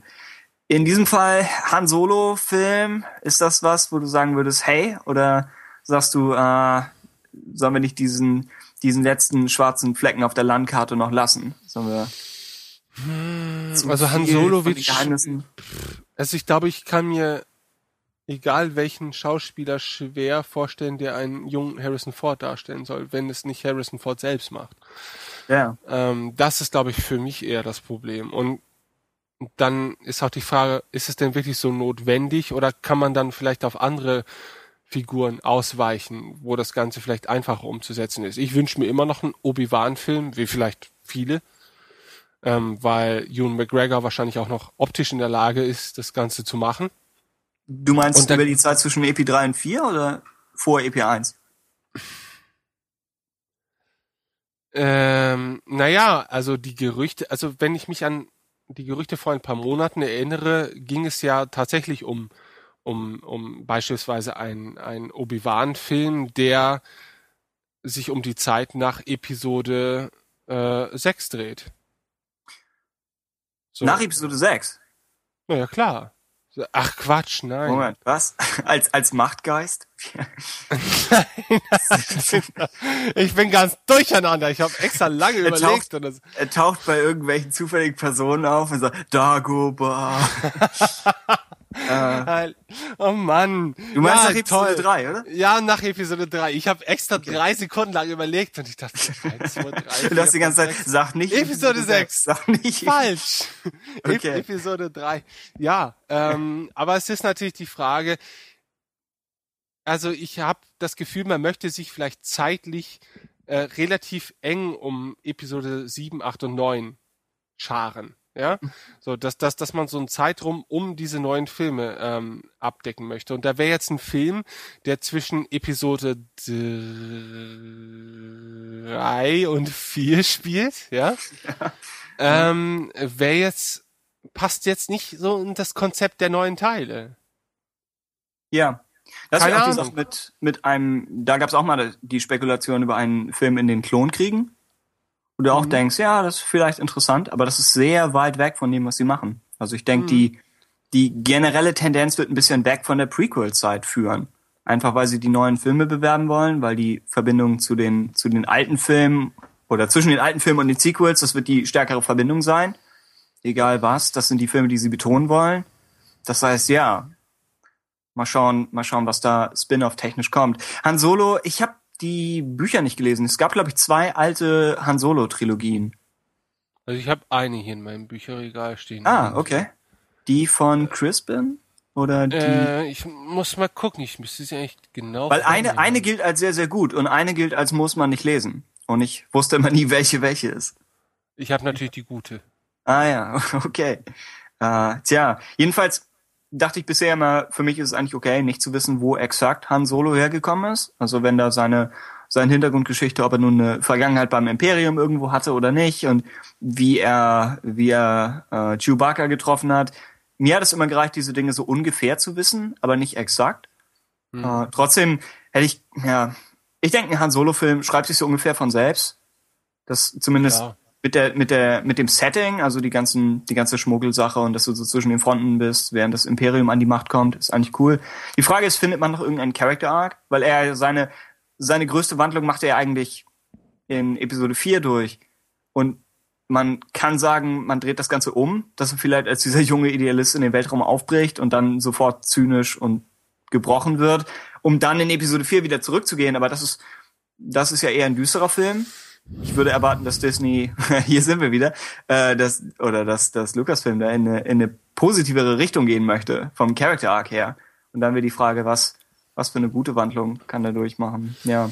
Schwierig, schwierig. Also ja. Han Solo ist bei mir ähm, wie wenige andere Figuren in der Filmgeschichte so sehr mit dem mit dem Darsteller auch verbunden, ja. dass ich mir das partout einfach nicht vorstellen möchte. Selbst wenn wenn man einen guten Darsteller findet. Ich meine, Han Solo wurde ja von durch seine schnoddrige Art und das, das Äußere und so weiter ist einfach so stark an Harrison Ford gebunden, dass wenn man jetzt solche Han Solo Filme äh, ähm, erschaffen möchte, das, dann versucht man nur jemanden zu finden, der Harrison Ford so ein bisschen ähnlich sieht. Ja. Und man versucht das so ein bisschen anzugleichen. Und dann finde ich, dann sollte es man einfach sein lassen. Dann sollte man was Frisches machen, wo man auch keinem vor den Kopf stoßen muss, ja, wo man keine, keine längst ausgetretene, oder was heißt aus, ausgetretene Pfade, aber wenn eine Figur derart ähm, stilprägend von jemandem verkörpert wird, dann muss man nicht auf Biegen und Brechen versuchen, das nachzuahmen. Das wirkt dann einfach nur wie ein billiger Abklatsch. Man, man ist doch Star Wars, ja. Es, es ist ja kein Fanfilm, sondern man hat ja die Möglichkeit, sich bei allen anderen möglichen Charakteren zu bedienen. Und dann soll man doch bitte was Originelles machen, was nicht wirkt wie ein Fremdkörper. Weil du kannst ja. mir sagen, was du willst. Selbst wenn sie es gut machen, die Leute werden immer sagen, hm, aber der Han Solo sieht irgendwie nicht so aus wie der Han Solo aus den anderen Filmen. Und das wird immer wie ein Makel auf, auf der ganzen Sache liegen. Und man kann diesen Makel einfach beiseite räumen, indem man einfach was Originelles macht. Und dann läuft man auch nicht äh, mit anderen Storylines und was weiß ich äh, gegenüber, ich weiß gar nicht, was ich jetzt sagen will, aber das Star Wars Universum ist so unbegrenzt groß, dass man einfach so viel Fantasie da reinbringen kann, dass man sich wirklich nicht derart anbiedern muss, jetzt noch so einen blöden Han Solo Film zu machen. Die Bücher sind echt toll, aber sie finden halt in der eigenen Vorstellung statt, ja? Also das heißt, ich stelle mir vor, okay, so mag er vielleicht etwas jünger ausgesehen haben, aber ich habe natürlich als Grundlage immer noch das Bild von Harrison Ford in Episode 4 bis 6. Und ähm, das kann kein Film in der Art und Weise umsetzen. Außer sie sagen, ja, wir scannen Harrison Ford ein und animieren ihn den ganzen Film über. Aber das wird schrecklich. Ja, ich glaube, Hollywood im, im Allgemeinen kämpft gerade so ein bisschen mit der Frage, wann ist ein populärer Charakter so sehr mit dem Schauspieler verknüpft, dass man ihn nicht mehr trennen kann. Ich meine, Marvel hat in Sachen äh, Tony Stark gesagt, dass sie obwohl der Charakter so sehr über Robert Downey Jr. definiert wird, wissen sie natürlich schon, dass sie den als Schauspieler nicht für immer behalten können. Und er wird auch mit der Zeit älter und all diese Dinge. Also lassen sie schon so ein bisschen durchsickern, ja, wir sehen ihn eher als so eine Art James Bond-Charakter, der immer wieder neu besetzt werden kann. Und bei Comics, finde ich, passt das irgendwo, weil auch in den Comics selbst hast du ja unterschiedliche Zeichenstile, du hast unterschiedliche Autoren, du gehst von einem von einem Kanon zum nächsten so ein bisschen. Das heißt, dass sich das immer wieder neu erfindet, denke ich, gehört dazu. Aber bei Star Wars, klar, kann man sagen, dass Leute, ja, dass Charaktere wie Han Solo, dass sie so sehr mit dem, mit dem Schauspieler verwurzelt sind, dass man nicht versuchen muss, sie neu zu besetzen. Ja. Ich könnte es mir bei Han Solo, witzigerweise, könnte ich mir eine Neubesetzung fast besser vorstellen als bei Indiana Jones. Aber das macht eigentlich keinen Sinn. Das ist eine rein, eine rein subjektive Sache. Aber ich glaube, ich denke einfach, Han, Han Solo ist der stärkere Charakter, der eine Neubesetzung überstehen könnte. Während Indiana Jones, alles, was der Charakter ist, ist Harrison Ford. Während Han Solo ist, glaube ich, Harrison Ford plus noch mehr. Aber das könnte, ja, könnte, ich kann ich, kann ich nicht wirklich wissenschaftlich halten. Ich könnte ja. mir für einen Spin-off-Film selbst eine völlig neue Figur vorstellen. Ja, das, hm allein die Möglichkeiten, dass die, diese Figur vielleicht mit Ereignissen aus uns bekannten Filmen und so weiter konfrontiert wird oder am Rande beteiligt ist oder sowas, das bietet ja viele Möglichkeiten auch wieder ähm, für Fans, sage ich mal, auch so, so einen gewissen Bezug wieder zu, zu den Originalfilmen zu bieten. Äh, die Spiele machen das ja in ähnlichem Rahmen. Ja, also wenn ich jetzt zum Beispiel an X-Wing Alliance denke, da bin ich irgendwie Teil von so einer Schmugglerfamilie Mhm. Und ähm, aber nehme ja trotzdem teil, teilweise an Ereignissen, die ich auch aus den Filmen kenne. Und das fand ich als Spiel damals unglaublich spannend. Und ich hätte das damals unglaublich gerne in Buchform gehabt oder auch in Filmform. Ja, einfach dieses ein, ein Nobody aus dem Star Wars Universum, zum Beispiel eine Fernsehserie meinetwegen aus der Sicht eines Rekruten des Imperiums oder sowas. Ja, ein völlig unbehelligter Mensch, der irgendwie vom Imperium rekrutiert wird, da rein gerät und alles aus seiner Perspektive mal dargestellt wird. Das fände ich so spannend. Ja, das ja. würde ich super gerne schauen. Aber ich, gut, das ist wahrscheinlich eher so ein Nischengeschmack. Ja, ich denke auch, es ist eher was, das für ein anderes Medium dann geeignet ist. Also wie du schon sagst, Fernsehserie und oder Spiele weil sie bei Filmen immer das Problem haben, wenn du äh, was ich habe ich hab den Film nicht gesehen, aber der letzte Born-Film mit Jeremy Renner in der Hauptrolle, der stand so ein bisschen unter Kritik dafür, dass er für sich genommen gut gemacht ist, aber weil Matt Damon nicht dabei ist und alle denken, das ist eigentlich der Charakter, wird er sich anfühlen wie ein geringerer Film, weil er Matt im Damon. gleichen Medium, ja, weil er im gleichen Medium, Medium stattfindet, aber so ein bisschen im Schatten. Während, klar, wenn man eine Fernsehserie macht, dann sagt man, in diesem Medium ist es das Größte, was momentan geht. Äh, kann man, ja, kann man diskutieren. Momentan versucht äh, Marvel das mit Agents of Shield, dass sie auch sagen, wir versuchen so ein bisschen auf Avengers aufzubauen, müssen aber eben trotzdem schauen, dass wir von Avengers wegkommen und nicht immer zu sagen, hier ist eine Serie im gleichen Universum, aber ohne die ganzen Stars.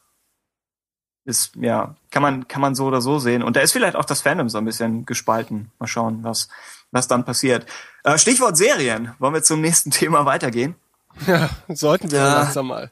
Ja, vielleicht ist es fast eine Idee, wenn wir den Podcast einmal spalten, wenn wir dieses Mal sagen Filme und Serien und nächstes Mal sagen der ganze Rest. Also nicht. So oder so, wir, wir schauen, wie weit wir kommen. Filme und Serien ja. sind, denke ich, das, das Interessantere oder der, der interessante Bereich. Äh, zuerst sagen wir, wir konzentrieren uns ein bisschen auf Rebels. Zur Erinnerung, alles, was wir bisher wissen, oder zumindest was wir, was wir starttechnisch wissen, los geht's als einstündiges Special auf dem Disney Channel in einem Jahr, also Herbst 2014.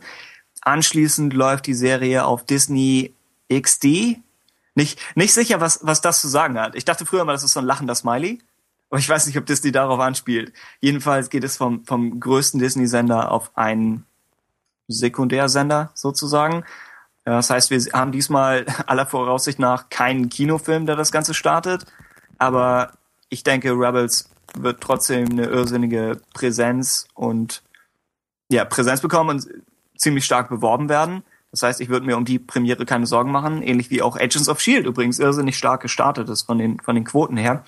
Äh, was haben wir bis dahin noch bekommen? Auf der Celebration Europe 2 gab es Bilder, Concept Art zu Rebels und auch ein, zwei Renderings. Äh, konnte man sich damals auf Star Wars Union ansehen, ist müsste heute immer noch online sein. Das Ganze zeigt ja Bilder, die ich finde, es sieht schon ein bisschen Clone Wars mäßig aus vom Stil her, aber es geht auch nur um Concept Art. Und das Ding ist, wenn diesmal die Serie selbst sich näher an Concept Art orientiert, dann wird man das an der Concept Art selbst nicht merken, wenn, wenn das Sinn ergibt. Das heißt, ja, wir können noch nicht so viel dazu sagen. Designtechnisch fand ich es ganz cool. Äh, man hat ein bisschen Renderings von Sturmtruppen gesehen. Die sehen aber aus wie Renderings von Sturmtruppen. Das heißt, man kann noch nichts zum Charakterdesign sagen. Vielleicht haben sie das Charakterdesign auch absichtlich so ein bisschen noch zurückgehalten, weil sie gesagt haben, na, wir, wir lassen die Katze noch nicht gleich aus dem Sack. Hast du, hast du Ideen zu den Concept Arts, die man gesehen hat?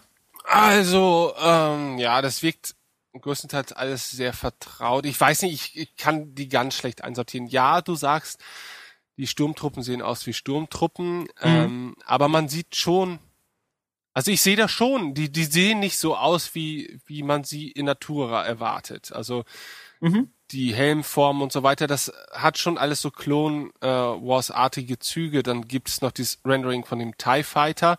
Auch ja. da sieht man Unterschiede zum Original. Äh, denn hier ist das Verhältnis der Tragflächen zur, zur Gondel zum mhm. Beispiel ganz anders. Also die, die Tragflächen sind viel kleiner als äh, im, in der realen Welt wollte ich gerade sagen, in der von ja. uns gewohnten Darstellung äh, in den ja. alten Filmen. Ähm, keine Ahnung, was ich davon halten soll. Also ich habe wirklich noch keine Ahnung. Ich fand ja oder ich finde ja nach wie vor The Clone Wars eigentlich für immer noch ein sehr gutes Unterhaltungsprojekt. Ähm, und ja. ich denke, wenn es auf einem ähnlichen, vielleicht ein Tick besseren Niveau stattfinden sollte, dann wird Rebels durchaus was Tolles sein. Ähm, und nach wie vor wahrscheinlich auch etwas, was den ein oder anderen Fan verschrecken wird, eben wie The Clone Wars auch, aber das ist ganz okay, finde ich, denn ich denke auch The Clone Wars hat auch einige junge Zuschauer überhaupt erst an Star Wars rangeführt, oh ja, ähm, stimmt, ja. für die die alten Filme einfach auf, mittlerweile viel zu altbacken sind. Ja. ja. Entschuldigung, dass ich das jetzt so sage, aber äh, die braucht man heutzutage so einem 12-, 13-Jährigen nicht zeigen und dann erwarten, dass er davon begeistert ist, ja, weil der sieht erstmal, dass da einiges nicht mehr ganz so cool aussieht, wie vielleicht in den Filmen, die er so gewöhnt ist heutzutage. Mhm. Und äh, da finde ich, hat ähm, The Clone Wars schon durchaus seinen Beitrag geleistet. Ja, ich denke, ich denk in Sachen Rebels Concept Art, es wurde immer so ein bisschen in die Richtung gespielt, dass äh, Ralph McQuarrie einen ziemlichen Einfluss hatte, also sein, sein Zeichenstil oder seine, seine mhm. Art von Bild. Und ja, ich hatte überlegt, ob die, ob die Sturmtruppen ein bisschen danach aussehen. Ich meine, jemand meinte das damals in den Comments von Star Wars Union, dass es gibt ja so ein recht populäres oder recht bekanntes Bild mit den, äh, mit den Sturmtruppen, wo sie noch Lichtschwerter hatten, glaube ich. Aus, aus der mhm. Zeit, ja, ja. bevor, als, als Lukas noch versucht hat, Star Wars überhaupt erstmal in einem Studio schmackhaft zu machen. Ähm, und ja, kann sein, dass man sich daran orientiert hat. Ansonsten, dass die Raumschiffe alle ein bisschen klobiger sind, ja. Allerdings ist das eben auch die Zeitepoche. Ich weiß nicht, ob wirklich der, der, der Stil der Serie dazu ein anderer ist. Was ich noch gedacht hatte, die Farben sind ein bisschen anders als Clone Wars. Es wirkt nicht ganz so bunt. Es wirkt ein bisschen gesetzter, bisschen mehr orange, glaube ich, bisschen mehr so grau. Mhm.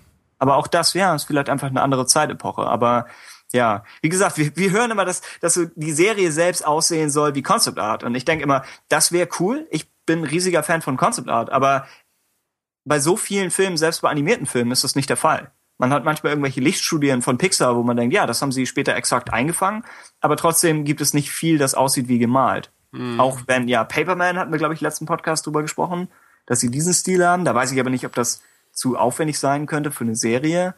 Generell wäre aber schon geil, oder? Sehr also cool, glaube, ja. So in der Art und Weise eine, eine Star Wars Serie ja. wäre schon verdammt geil. Es gab mal für diese, uh, für, für eine Halo Blu-ray, wo sie, im Stil von hier Animatrix von früher, wo sie so verschiedene Regisseure auf was losge, uh, ja, auf was losgejagt haben, uh, haben sie das auch mal für Halo gemacht. Und ich meine, über einen der Filme haben sie einen Filter drüber laufen lassen, der so ein bisschen die Kanten verändert mhm. und der das ganze Gemalte aussehen lässt. Fand ich sah zu sehr nach Filter aus, einfach wenn man denkt, ja, das ist Photoshop auf jeden einzelnen Frame. Aber der Stil insgesamt, denke ich, ist interessant. Wenn man mhm. sagt, wir versuchen von diesem künstlichen 3D wegzugehen. Und sie müssen sich vielleicht auch budgettechnisch ein bisschen was überlegen, weil Clone Wars nach allem, was wir so spekuliert haben, ja schon ein bisschen teurer ist. Und die Frage ist, wird, wird Rebels, ja, wird es die Quoten haben, um das zu rechtfertigen? Am Anfang garantiert, aber auf, auf lange Sicht. Äh, ja, wird es wird, wird Disney da so viel rein investieren wollen, um daraus diese, diese Serie mit einem immensen Budget zu machen. Und so oder so wird es wahrscheinlich besser aussehen als der Rest der, der Fernsehanimation, würde ich von ausgehen. Aber ja, ist die Frage. Drehbuchtechnisch, du hast es eben ein bisschen angesprochen. Ich denke ja, Rebels wird, wird wahrscheinlich vielleicht sogar besser werden als Clone Wars, weil sie, weil sie noch mehr Autoren von klassischen Serien dabei haben. Bei Clone Wars hattest du als Chefs du hattest einmal einen, einen Kinoregisseur, der nicht für seine Drehbücher bekannt ist, und du hattest Dave Filoni, der zum einen irgendwo das umsetzen muss, was Lukas will, und zum anderen auch von Avatar, glaube ich, mehr aus der Richtung Regisseur kommt, nicht so sehr aus Richtung Autor. Mhm. Das heißt, dass sie ja jetzt Chefautoren an Bord haben, wie zum Beispiel, ich meine, den von, von Gargoyles, Greg Wiseman? Nicht sicher. Äh, das, das sind, denke ich, schon alles gute Zeichen, dass, dass wir ein bisschen, dass wir erzählerisch bisschen in eine bessere Richtung gehen. Äh, ja. Ich weiß nicht, also es gibt noch ein paar News so zu grundsätzlich zu der Geschichte oder aber mhm. ich weiß nicht, ob wir die wirklich aufführen wir, wollen. Wir könnten, wir könnten kurz erwähnen, dass nächsten Montag ein kurzer Teaser kommt. 15 Sekunden, sagt man uns, läuft im amerikanischen Fernsehen. Wir hoffen, dass wir ihn hier irgendwie zu Gesicht bekommen. Vielleicht stellt, stellt äh, StarWars.com selbst ihn ja einfach mal online. ich meine, das haben ja, mal was. Das haben sie mit den Rebels-Sachen auch gemacht. Star Wars, Star, Wars.com ist immer ein bisschen schwer einzuschätzen. Sie haben übrigens in Sachen Concept Art, sie haben für The Clone Wars haben sie sehr viel geleistet. Ich habe mir die gesamte Clone Wars Concept Art Bibliothek habe ich mir stetig irgendwie versucht äh, runter zu kopieren, weil ich gedacht habe, du weißt nie, wie lange sie die Bilder noch online lassen.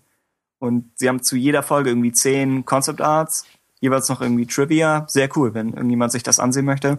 Jedenfalls Teaser für Star Wars Rebels, 15 Sekunden es, die Hälfte davon wird das Logo sein, äh, andere Hälfte wird vielleicht schwarzer Bildschirm mit irgendeinem Voice-Over. Vielleicht sieht man zwischendurch irgendwas aus der Serie. Sie haben aber gesagt, es ist nicht aus der Serie selbst. Das heißt, wir sehen vielleicht was im Stil der Serie, vielleicht was, was kurz extra für den Teaser produziert wurde. Es gibt für Game of Thrones, gab es für Serien, äh, für Staffel 2 und 3, vielleicht sogar eins, gab es ganz kurz diese Videos, wo du ein, weiß ich nicht, einen Kreis aus Feuer siehst und dann sagst, The Night is Dark and Full of Terrors oder irgendwie sowas, wo du denkst, es ist mehr so eine, so ein Hinweis für die generellen, weniger internetinformierten Zuschauer, dass ja, diese Serie ist im Anmarsch. So der allerfrüheste Teaser. Das heißt, ja, erwartet nichts Großartiges, aber hey, besser, besser als nichts. Ist interessant, irgendwas zu sehen. Jo. Okay. Weiter in Sachen Serien mit The Clone Wars. Ja, yeah, da gibt es bald Okay. was Neues für euch zu kaufen. Das, das, äh, genau, es gibt die Komplettbox auf Amazon.de von der gesamten Serie. Das heißt, alle fünf Staffeln plus, ich meine, es gibt noch so ein kleines Artbook dazu. Ist auf Fotos immer schwierig einzuschätzen, wie, wie groß etwas ist. Aber ich meine, es ist so ein, ja. das ging ist- mir auch bei dir so. ah, ja. Äh, ich bin normal groß. In jedem Fall zu, zum Clone Wars Artbook ist die Frage, ist es das Artbook, was schon mal veröffentlicht wurde? Und zwar in der Zeit äh, Kinofilm erste Staffel. Wo ich denke, könnte sein, dass sie einfach das nochmal neu auflegen. Oder es sind wirklich Konzeptzeichnungen zum Rest. Fand ich immer ein bisschen schade, dass sie nicht gesagt haben, wir bringen nochmal ein riesiges, riesiges Artbook. Vielleicht nicht für jede Staffel, aber zumindest für, ja, die, die Serie als Ganzes raus. Jedenfalls kommt da irgendwas in der Richtung. Ansonsten glaube ich nur Bonus-Features, weiß man nicht, sind es die aus, aus den Blu-rays selbst oder, oder aus den bisherigen Blu-rays oder sind es wirklich neu produzierte? Manchmal machen sie das ja so für diese Komplettboxen, dass sie noch eine extra DVD oder so beilegen. In jedem Fall, das Ganze kostet 99 Euro auf Blu-ray oder 79 Euro auf DVD, was relativ gut ist. Ich habe die Preise aktuell nicht alle im Blick, aber ich meine, nicht jede, nicht jede Clone Wars Staffel bekommt man für 20 Euro. Einige sind teurer. Mhm. Und bei der Komplettbox würde man sie theoretisch, würde man fünf Staffeln für 20 Euro bekommen, was Also ich werde sie mir auf jeden Fall holen. Okay, ja. Ich, ja, ich hatte auch drüber nachgedacht, äh, um auch die Folgen nochmal zu sehen. Und ich hatte auch immer gedacht, es wäre eigentlich cool, wenn wir für den Podcast, wenn wir irgendwie ja, einmal eine Staffel so zum Thema der Woche machen und irgendwie sagen, das waren die Highlights der Staffel, das waren die Schwächen, irgendwie sowas. Dann können wir synchron gucken und dann Nein. am Ende der Woche. Nein. Oh, oh, na, nicht sicher. Aber ja, das, das war die Idee. Aber dafür, genau, dafür bräuchte ich die, die, die Folgen in irgendeiner Form. Äh, ja, mal schauen, wie es, wie es finanziell so es aussieht. ist ja bald Weihnachten. Weihnachten. Du genau. kannst ja was wünschen. Wir schenken uns gegenseitig. was. Du kriegst die Staffel Clone Wars, also Äh. die, die Box, und ich bekomme Weiß ich nicht. eine. Xbox One. ah, interessant. Und nee, nee, wär's. PS4, PS4. Äh, dann in Sachen Bonus-Content meinte Pablo Hidalgo auf seinem Panel, dass die Folgen oder dass Ankündigungen kurz bevorstehen. Außerdem haben wir Gerüchte, dass das Ganze bei Apple TV laufen wird. Das heißt, wir haben ja immer noch überlegt, ja, auf welchem Weg werden die Bonusfolgen veröffentlicht. Und ja, Ende August kam, kam ein Gerücht raus, dass das Ganze über, über, angenommen, es gäbe eine Star Wars App, dann könnte das Ganze darüber laufen. Aber ich habe nicht wirklich Ahnung von Apple TV. Ich merke das gerade. Was? Ich merke das gerade. Also, erleuchte mich. Ja, also wenn, dann werden sie es über den iTunes Store verkaufen. Ne? Das Mhm. schließt dann den Apple TV, welches ein Gerät ist, gleich mit ein. Ähm, aber Aber, es gibt, gibt es Apps für dieses Gerät? Weil es gibt eine Disney-App. Es gibt auch eine Netflix-App.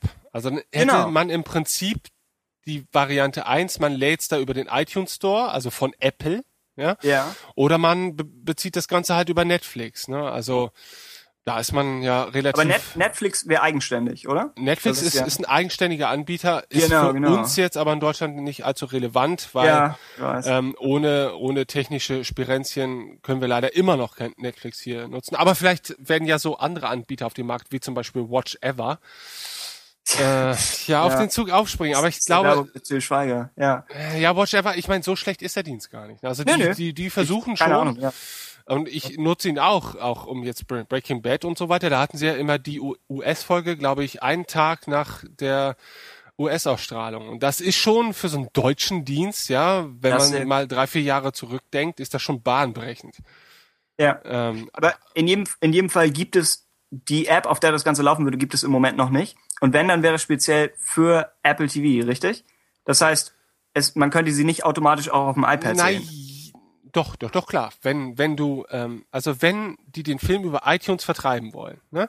Und Ganz klar. Das ja. bedeutet, wenn da steht Apple, davon gehe ich mal wirklich aus, ja, dann werden die es wie viele andere Anbieter von Fernsehserien das über den iTunes Store anbieten und dann kannst du sowohl auf deinem iPhone, auf dem Mac oder auf deinem Windows-Rechner mit iTunes als auch auf dem Apple TV abspielen. Ja, mein, also, meine Überlegung war, ob es, ob es nicht direkt, ich muss die News nochmal lesen, aber ob es nicht direkt über eine ob es wirklich über iTunes läuft, dann, dann klar, dann bekommt man sie überall, wo man iTunes hat. Oder ob man zuerst eine App braucht und dann innerhalb der App wird diese App mit Material versorgt. Dann und wird sie wahrscheinlich Fall, sehr schlecht. Ja, in dem Fall das müsste man ja. Nicht jede App läuft ja überall. Auf dem MacBook zum Beispiel läuft ja nicht jede, jede App, die auch auf dem iPad läuft. Und dann müsste man, das dann müsste man schauen, ob richtig, sie, ja. ob sie den, den Bonus-Content wirklich so vergraben wollen oder ob sie sagen, dadurch, dass wir ihn so ein bisschen vergraben, quasi machen wir diese Dinge populärer. Aber ich weiß ja. es auch nicht. Ich finde es auf jeden Fall erstaunlich. Ich hätte schon fast da, damit gerechnet, dass man das einfach äh, versiegen lässt, so nach dem Motto, irgendwann wird die Fans nicht mehr interessieren und ach ja, ja, wir hatten ja noch so Bonuskram und dann irgendwann in 30 Jahren oder so, wenn George Lucas künstlich beatmet werden muss, äh, bringt er nochmal. Äh, Wir sprechen hier entschieden über Tod. nochmal eine Box, ja, für 400 Euro, wo dann dann noch die drei Bonusfolgen von The Clone Wars drin sind. Ja, Aber ja. es ist ja wohl alles in nicht allzu ferner Zukunft käuflich zu erwerben. Ich freue mich ja. schon drauf. Und es werden ja auch wahrscheinlich mehr als drei oder vier. Wir hatten ja mal die Sache, dass irgendwie der Komponist meinte, er arbeitet gerade oder hat gerade die zwölf Bonusfolgen fertiggestellt. Wir wissen, es gibt aus der Staffel davor noch welche. Das heißt, es ist schon mindestens eine halbe Staffel. Oh mein Gott. Ja, was schon interessant ist, dass sie, dass sie sagen, wir produzieren das nicht zu Ende. Aber sie werden ihre Gründe haben. Ja. Ansonsten haben wir noch ein bisschen Sachen aus Richtung Detours. Uh, Seth Green wurde nochmal gefragt. Praktischerweise, weil wir hatten, glaube ich, im letzten Podcast hatte uns irgendjemand gefragt auf, auf dem Tumblr, ob wir irgendwas über Detours wissen. Und Wie so oft wissen wir nichts, aber jetzt Seth, sind wir vier Monate später gleich mit der Antwort parat. Genau, das ist schneller als das Internet. Äh, und Seth Green meinte, es wurden 39 Folgen fertig produziert und es gibt 62 fertige Drehbücher, was schon verdammt viel ist. Ich weiß nicht, Krass, wie lange die Staffeln sind, aber ja. Ich meine, einer der, der gleiche, der auch diese Yoda-Specials schreibt, diese Lego Star Wars Yoda-Specials, der hatte auch eine Folge für die zweite Staffel geschrieben. Okay. Äh, nicht mehr, nicht mehr sicher, was der Name war. Aber ja, sie sind, sind schon recht weit fortgeschritten. Und Seth Green sagt, momentan ist es nicht in Aussicht. Vielleicht in der Zeit nach Episode 7. Generell schieben sie es auf, weil sie die Angst haben, dass man die existierenden Star Wars Charaktere aus den alten Filmen zu sehr auf so eine Comedy-Schiene bringt. Und dass er sagt, nein, wir müssen die ganzen wieder, wir müssen sie wieder ernst aussehen lassen. Es klingt ein bisschen mehr nach der offiziellen Lucasfilm-Antwort als nach einer Seth Green-spezifischen Antwort. Aber ich meine, ja, ich, einmal will ich ihm nichts unterstellen und dann glaube ich, dass er sich natürlich auch bemüht, diplomatisch zu sein und ich bin mir ziemlich sicher, dass ihn das ärgert, wenn du an etwas arbeitest und dann kommt es irgendwie jahrelang nicht raus. Das, das muss schon, ja, das Von muss schon. 39 fertige Folgen finde ich schon krass eigentlich. Es ja. gibt äh, ganze Serien, die nicht mal so so lange liefen. Also, Firefly oder so. Ja, das ist also no. sehr frustrierend, glaube ich, für ihn. Ich, mich hat das auch schon bei der bei der Live-Action-Serie irritiert. Ich weiß nicht, ob wir darüber darüber gesprochen haben. Oh ja, kommt gleich auch noch auf, der, auf den News. Aber dass sie dass sie damals auch was hieß was hieß das irgendwie Drehbücher für irgendwie 50 Folgen, wo ich denke, das ist einerseits ist es interessant, eine Serie komplett zu schreiben, bevor man anfängt, sie zu filmen. Mhm. Aber gleichzeitig verbaut man sich damit so ein bisschen Chancen, die Serien haben, wo du denkst, Serien können auf was reagieren, das beim Dreh passiert oder das sich in einer Staffel entwickelt oder dass, dass der Schauspieler in die Rolle einbringt und dann kannst du das, das Drehbuch entsprechend weiterschreiben. Mhm. Wenn man mhm. dagegen stur sagt, wir schreiben, wir schreiben einen, einen 50-stündigen 50-stündigen Film und besetzen dann Schauspieler und setzen das Ganze stur so um, dann ist das etwas, etwas untypisch für Serien. Aber ja, das ist das, was wir zur Live-Action-Serie gehört haben. Und jetzt stellt sich die Frage, ob, ob Disney irgendwas damit macht. Und auch hier sind wir wieder nur bei Gerüchten, aber gerüchteweise überlegen sie, entweder diese Pläne neu aufzugreifen, also eigentlich von einer Mafia-Serie in auf Coruscant oder im Weltraum, äh, als, ja, ich glaube, George Lucas und Rick McCallum haben das Ganze immer so ein bisschen als Sopranos meets Star Wars bezeichnet. Und das klingt natürlich erstmal nicht nach Disney. Und das ist etwas eigenwillig. Andererseits ist es Arbeit, die schon gemacht wurde und es ist sicherlich ein Projekt, was die ältere Zielgruppe der Star Wars Fans äh, interessieren wird. Das heißt, man könnte damit was anfangen. Oder sie sagen, äh, wir möchten an Episode 6 anknüpfen und möchten lieber eine Brücke nach 7 schlagen und bauen dafür eine Serie. Was, welche der beiden Varianten wäre dir lieber? Schwierig eigentlich. Also ich denke, wenn man jetzt über die, Aus, äh, die Ausweitung des Star Wars Franchises nachdenkt, ne, dann muss man, glaube ich, irgendwann auch die Grenze ziehen, äh, wo man sich die Frage stellt, ist das überhaupt noch Star Wars oder ist es halt einfach irgendeine Serie, die irgendwie Science-Fiction-mäßig ist und irgendwie im Weltraum spielt. Ne? Und ähm, klar, ich denke, ich kann mir schon vorstellen, dass man auch eine mafiöse Struktur im Star Wars Universum genauer beleuchten könnte. Aber jetzt wirklich eine Serie mit einem Schwerpunkt darauf. Ich weiß nicht, ob, ob das dann für mich noch eine Star Wars Serie wäre. Das ist, ist schwierig. Aber kann funktionieren. Ich meine, das Gleiche dachten sich wahrscheinlich Leute damals auch, äh, als Deep Space Nine oder so rausgekommen ist. Ne? Weil es ja. halt eine Serie war, die völlig abseits von dem war, was man sonst unter Star Trek verstanden hat. Und trotzdem ist sie heutzutage unglaublich beliebt und war ja auch durchaus sehr gut. Ne? Also ist ja. Ich habe immer so ein bisschen, ja. Entschuldigung, dass ich jetzt nochmal einhake. Ich habe immer so ein bisschen das Gefühl, ähm, Star Trek hat sich ja schon immer mehr Zeit auch für philosophische Themen genommen und, und hat ganz andere Bereiche abgedeckt, als Star Wars das getan hat. Und ich weiß nicht, ob Star Wars auch als Franchise wirklich diese Notwendigkeit hat, ähm, sich so tiefgehend mit solchen Teilaspekten seines Universums auseinanderzusetzen, weil nach wie vor sprechen wir hier eigentlich von einem Märchen im Weltraum und und ähm, nicht von dieser in allen Zügen ausgestalteten alternativen Realität. Mhm. Weißt du, wie ich, wie ich das meine? Weil, yeah. weil Star Trek hat ja immer versucht, eine positive Zukunftsvision auch darzustellen, ein, eine halbwegs realistische. Das war ja nie das Ziel von Star Wars. Ja, da ist ja mit Realismus ist da ist dann ist es da nicht weit her. Und ähm, ja. deswegen finde ich funktioniert das Universum sehr gut in seiner Märchenform, ähm, aber vielleicht nicht mehr so gut, wenn man einfach versucht auf auf so einzelne Teilaspekte des Universums äh, um die einzeln zu beleuchten, dann, dann kann vielleicht dieses Konstrukt einfach zu leicht zerfallen, ja, weil, weil, ich weiß auch nicht. Das ist einfach ja. eine Gefühlssache. Ich, ich stimme zu, dass, wenn man sagt, angenommen, es gäbe nur die alten drei Filme und es gibt nichts drumherum, auch vor allem nicht das Holiday Special, dann würde ich sagen, ja, ist es, dann steht diese Märchenhaftigkeit so ein bisschen für sich selbst und sie wird durch nichts kaputt gemacht oder durch nichts hinterfragt. Und das ist bestimmt, ja, für sich selbst eine coole Sache. Und auch heute gibt es ja immer noch Film, ja, Filme, die keine Franchises sind, sondern die komplett für sich allein stehen und alles, was du je über diese Welt erfahren wirst, ist in diesen 90 oder 120 Minuten drin.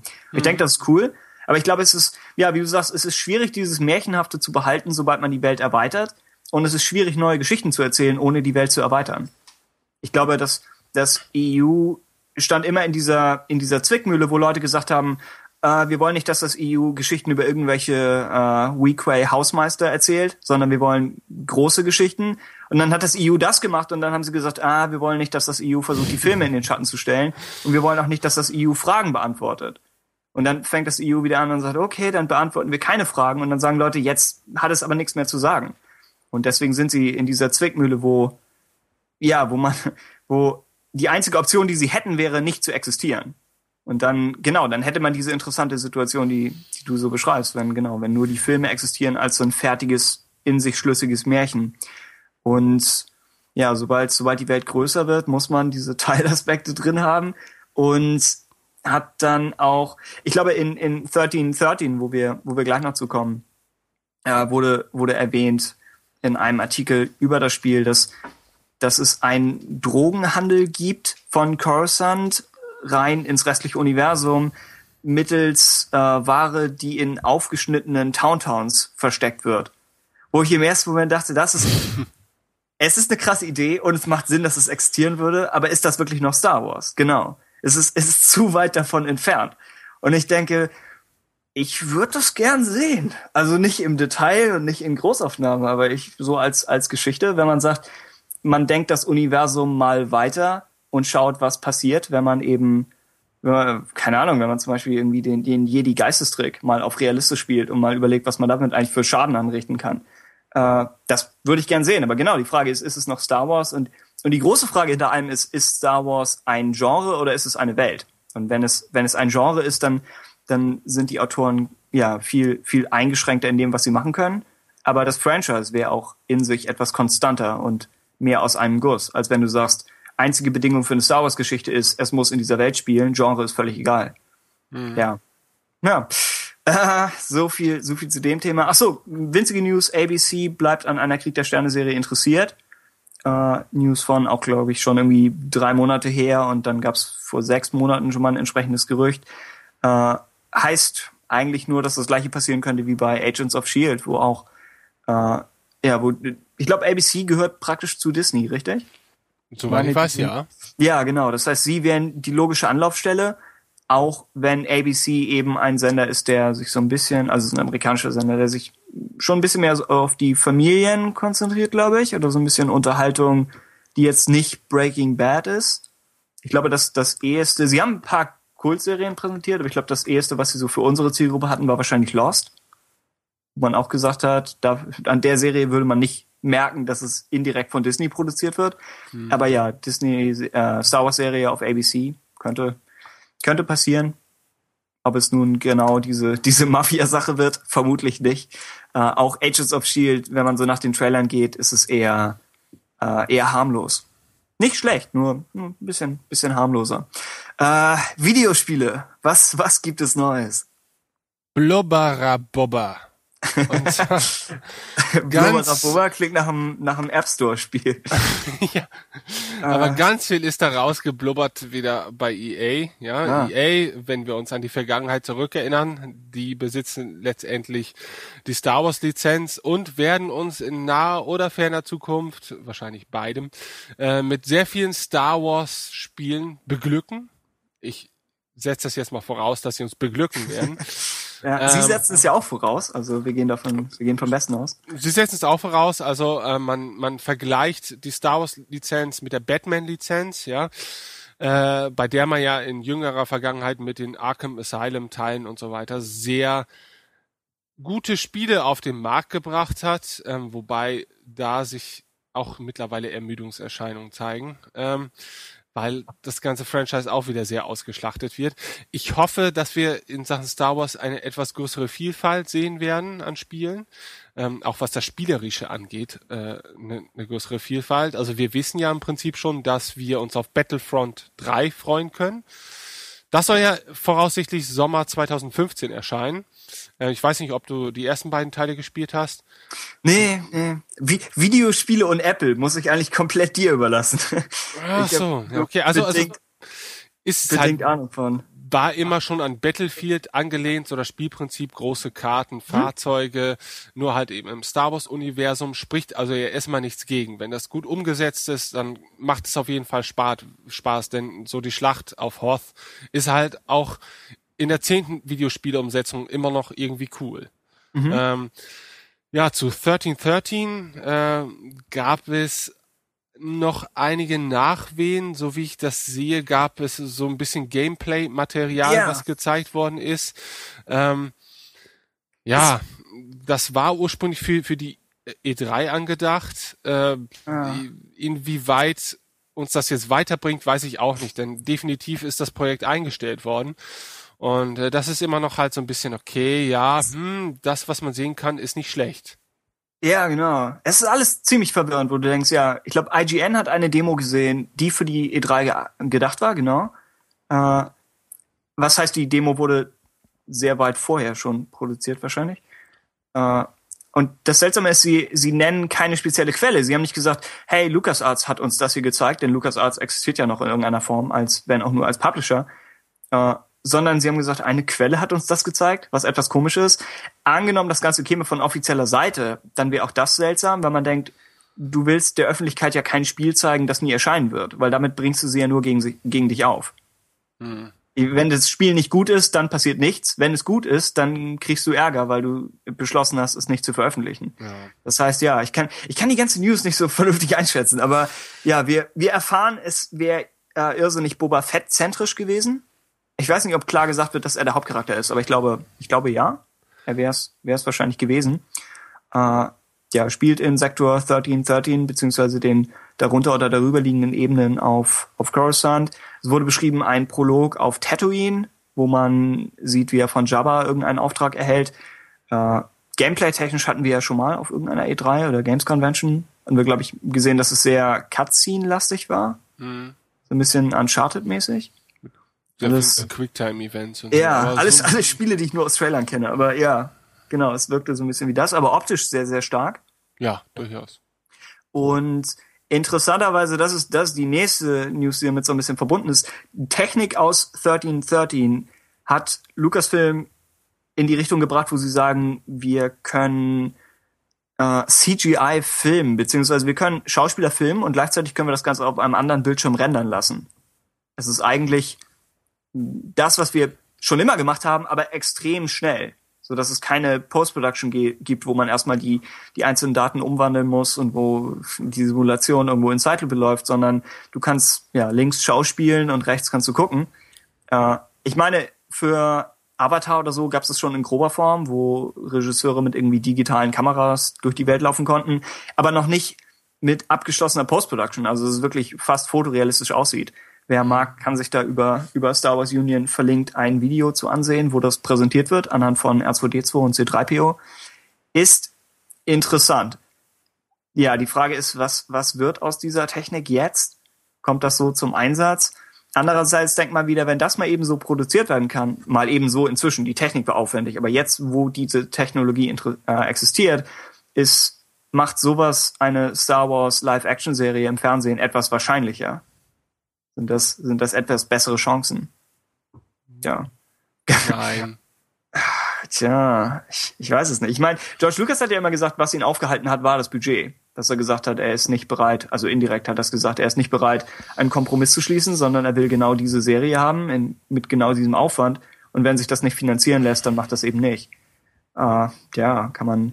Halte ich für schwierig, diese Aussage. Also ich finde, gerade an George Lucas sieht man, dass äh, die, die Machbarkeit ähm, nicht unbedingt mit der Qualität einhergeht. Ne? Also wenn man sieht, ähm, unter welchen Voraussetzungen er seine ersten Filme schaffen musste, ähm, hat die Qualität dieser Filme ja deutlich nicht darunter gelitten. Ja, und später, als er dann im Prinzip alle Möglichkeiten offen hatte, hatte er wahrscheinlich einfach ein bisschen zu viele Möglichkeiten und keinen, der ihn bremst. Also, ja. Das war so ein bisschen unsere Spezialeffekt-Diskussion, genau. Ja. Aber auch Einschränkungen nicht die Kreativität sogar fördern?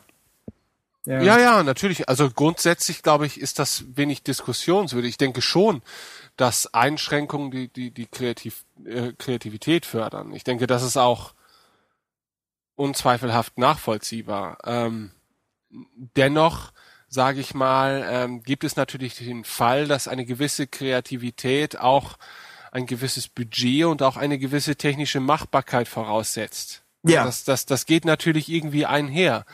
Ja. Ähm, und, und das ist, glaube ich, eher ein grundsätzliches Problem, woran jetzt nicht George Lucas als Mensch schuldig ist, sondern ganz einfach, dass wenn man einem einfach unendlich viele Möglichkeiten oder Werkzeuge an die Hand gibt, dann liegt die Wahrscheinlichkeit sehr nahe, dass er die erstmal ausprobieren wird, erstmal nutzen wird. Ja. Und wenn dann keiner sagt, Junge, das ist vielleicht ein bisschen zu viel, dann, dann hat er gar keinen Grund, sich auf vielleicht manchmal das Notwendige sich selbst zu besinnen. Ne? Und äh, das kann man ihnen jetzt wirklich nicht vorwerfen, so wird es wahrscheinlich jedem gehen.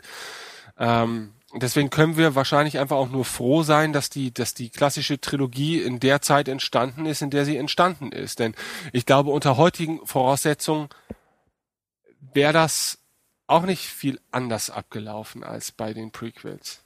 Hm. Ja, yeah, kann sein. Ich meine, wir sehen ja äh, auf dem auf dem Comicmarkt gerade The Star Wars, also die Umsetzung von dem ursprünglichen Drehbuch. Und ich habe davon noch nichts gelesen. Ich meine, die ersten ein oder zwei äh, Hefte sind erschienen. Und Comics haben ja auch nicht wirklich diese Grenze von dem, was du in jedem Panel zeigen kannst. Das heißt, es könnte interessant sein, sich das mal durchzulesen. Ich warte aber noch auf den Sammelband, dachte ich. Und irgendwie zu sehen, ja, was, was war der ursprüngliche Plan für Star Wars, ehe George Lucas gesehen hat, er muss Kompromisse machen. Und ob mhm. dieser ursprüngliche Plan stärker oder schwächer war. Ja.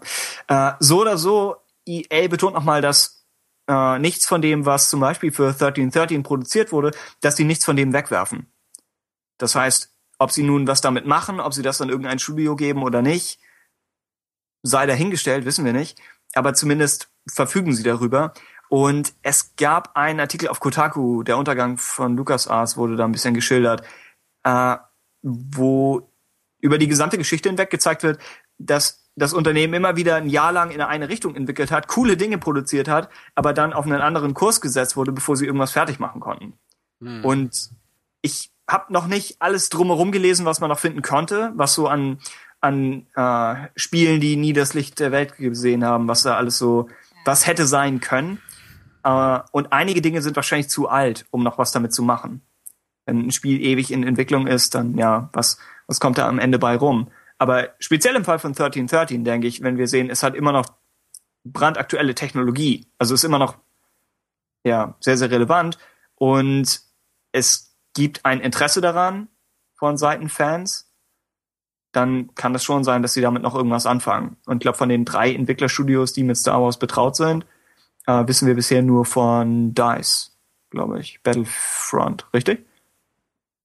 Ja. Mm, ja, ich habe gestern auch irgendeine du meinst News Bioware, aufgeschnappt. Äh, ich weiß nicht, ob du das Spiel Tiny Tower kennst. Das ist so ein Spiel nee. für iOS, aber auch für Android. Das ist im oh, Prinzip nee. so ein bisschen wie, wie Sim Tower. Kennst du noch Sim Tower von früher, wo man diesen Wolkenkratzer quasi aufgebaut hat mit verschiedenen Etagen und Ah ja, klingt, Wie auch immer, auf jeden Fall, diese Firma wird wohl auch ähm, ein, äh, ein, ein, ein, ein, ein Tiny Tower mit Star Wars Thema spielen. Ach, das mit dem Todesstern, oder?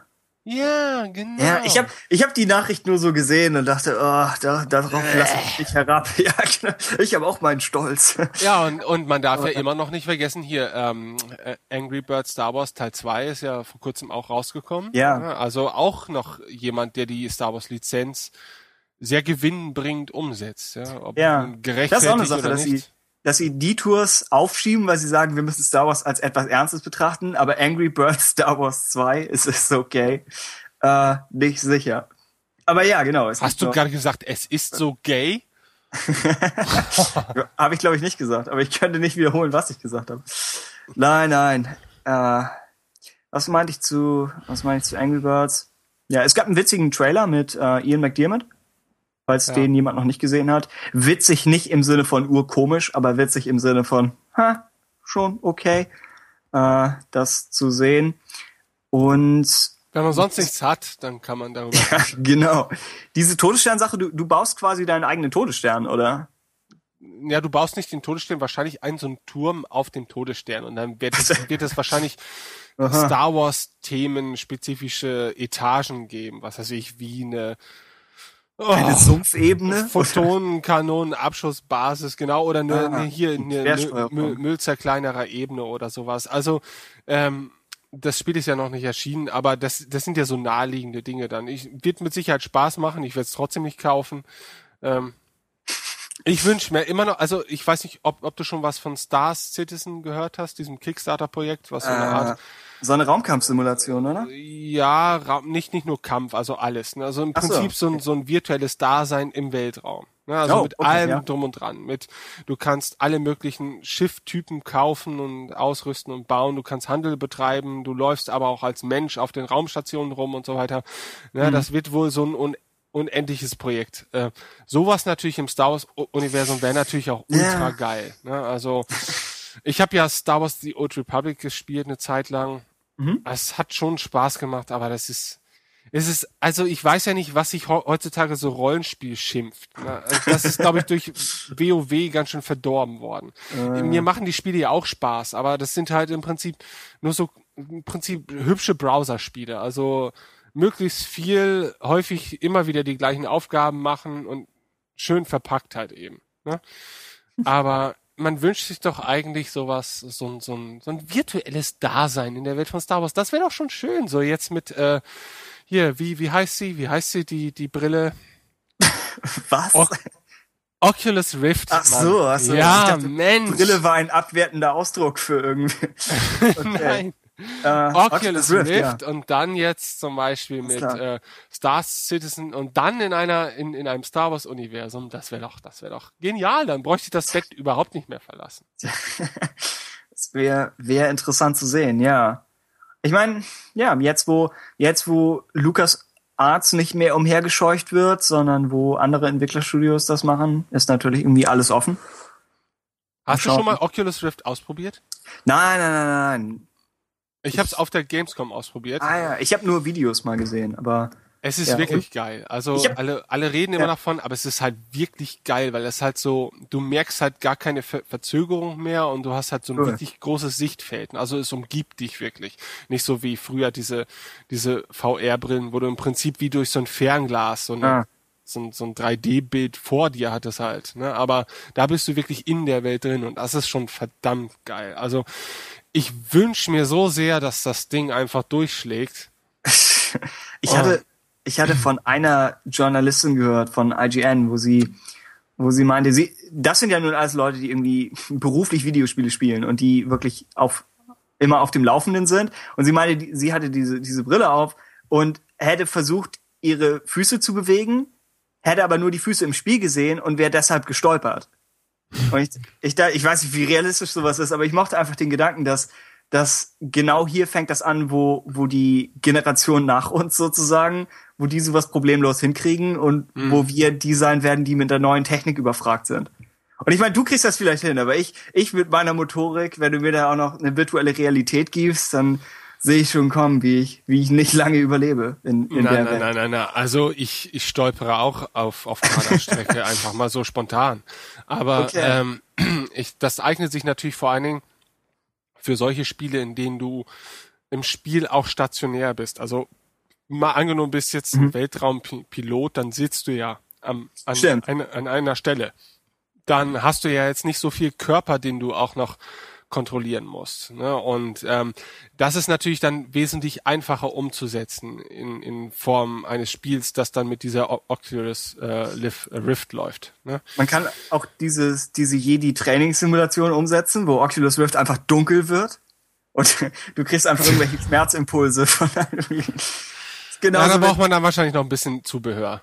ähm, aber ich finde es auf, also ich war wirklich beeindruckt davon, weil ich immer skeptisch bin bei solchen Sachen wie wie VR, weil ich das eigentlich so aus privatem Interesse schon jahrelang verfolgt habe und immer eigentlich enttäuscht darüber war, dass das, was es so auf dem Markt gab, eigentlich immer unglaublich schlecht war, wo ich mir eigentlich dachte, wir haben doch mittlerweile die Technik, dass man das so ein bisschen besser umsetzen können müsste. Ne? Und im Prinzip ähm, die Menschen hinter äh, Oculus VR, so heißt das Team, sagen Ja. auch, also die Technik ist eigentlich schon seit Jahren vorhanden, ne? aber es wird halt immer für für wenig spaßbringende Zwecke halt eben ver verwendet. Und die haben sich dann wirklich mal als so ein Kickstarter-Projekt zusammengesetzt und haben gesagt, okay, wir bauen jetzt mal so einen Prototypen, der dann aber ja wirklich so überzeugend war, dass da alle mit ins Boot springen.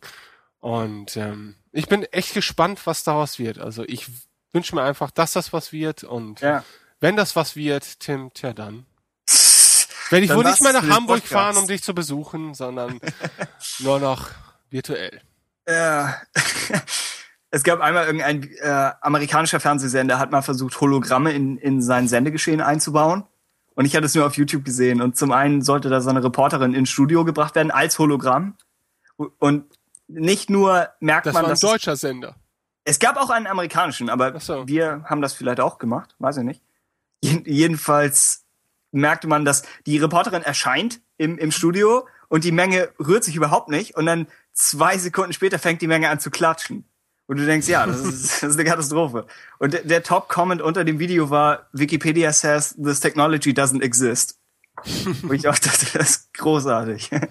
Äh, Ähm, aber ja, das, glaube ich, bei der letzten Bundestagswahl war es, glaube ich, so, da hatten sie so in dem virtuellen Wahlstudio, wurde dann auch jemand so reingebeamt, so ein- aus bei dieser jetzt, vor, vor ein, zwei Wochen erst, ne? Ja. Nee, bei der Wahl davor war es auch schon, Vor vier so, Jahren. glaub ich. Weil, weil da gingen auch so zahlreiche YouTube-Videos rum. Und das war halt, die haben tan tatsächlich auch noch so einen Star Wars Ho- Hologramm-Effekt da Ah, drüber gelegt. Weißt du, so ein blaues Flimmern Ja, und ja. so weiter.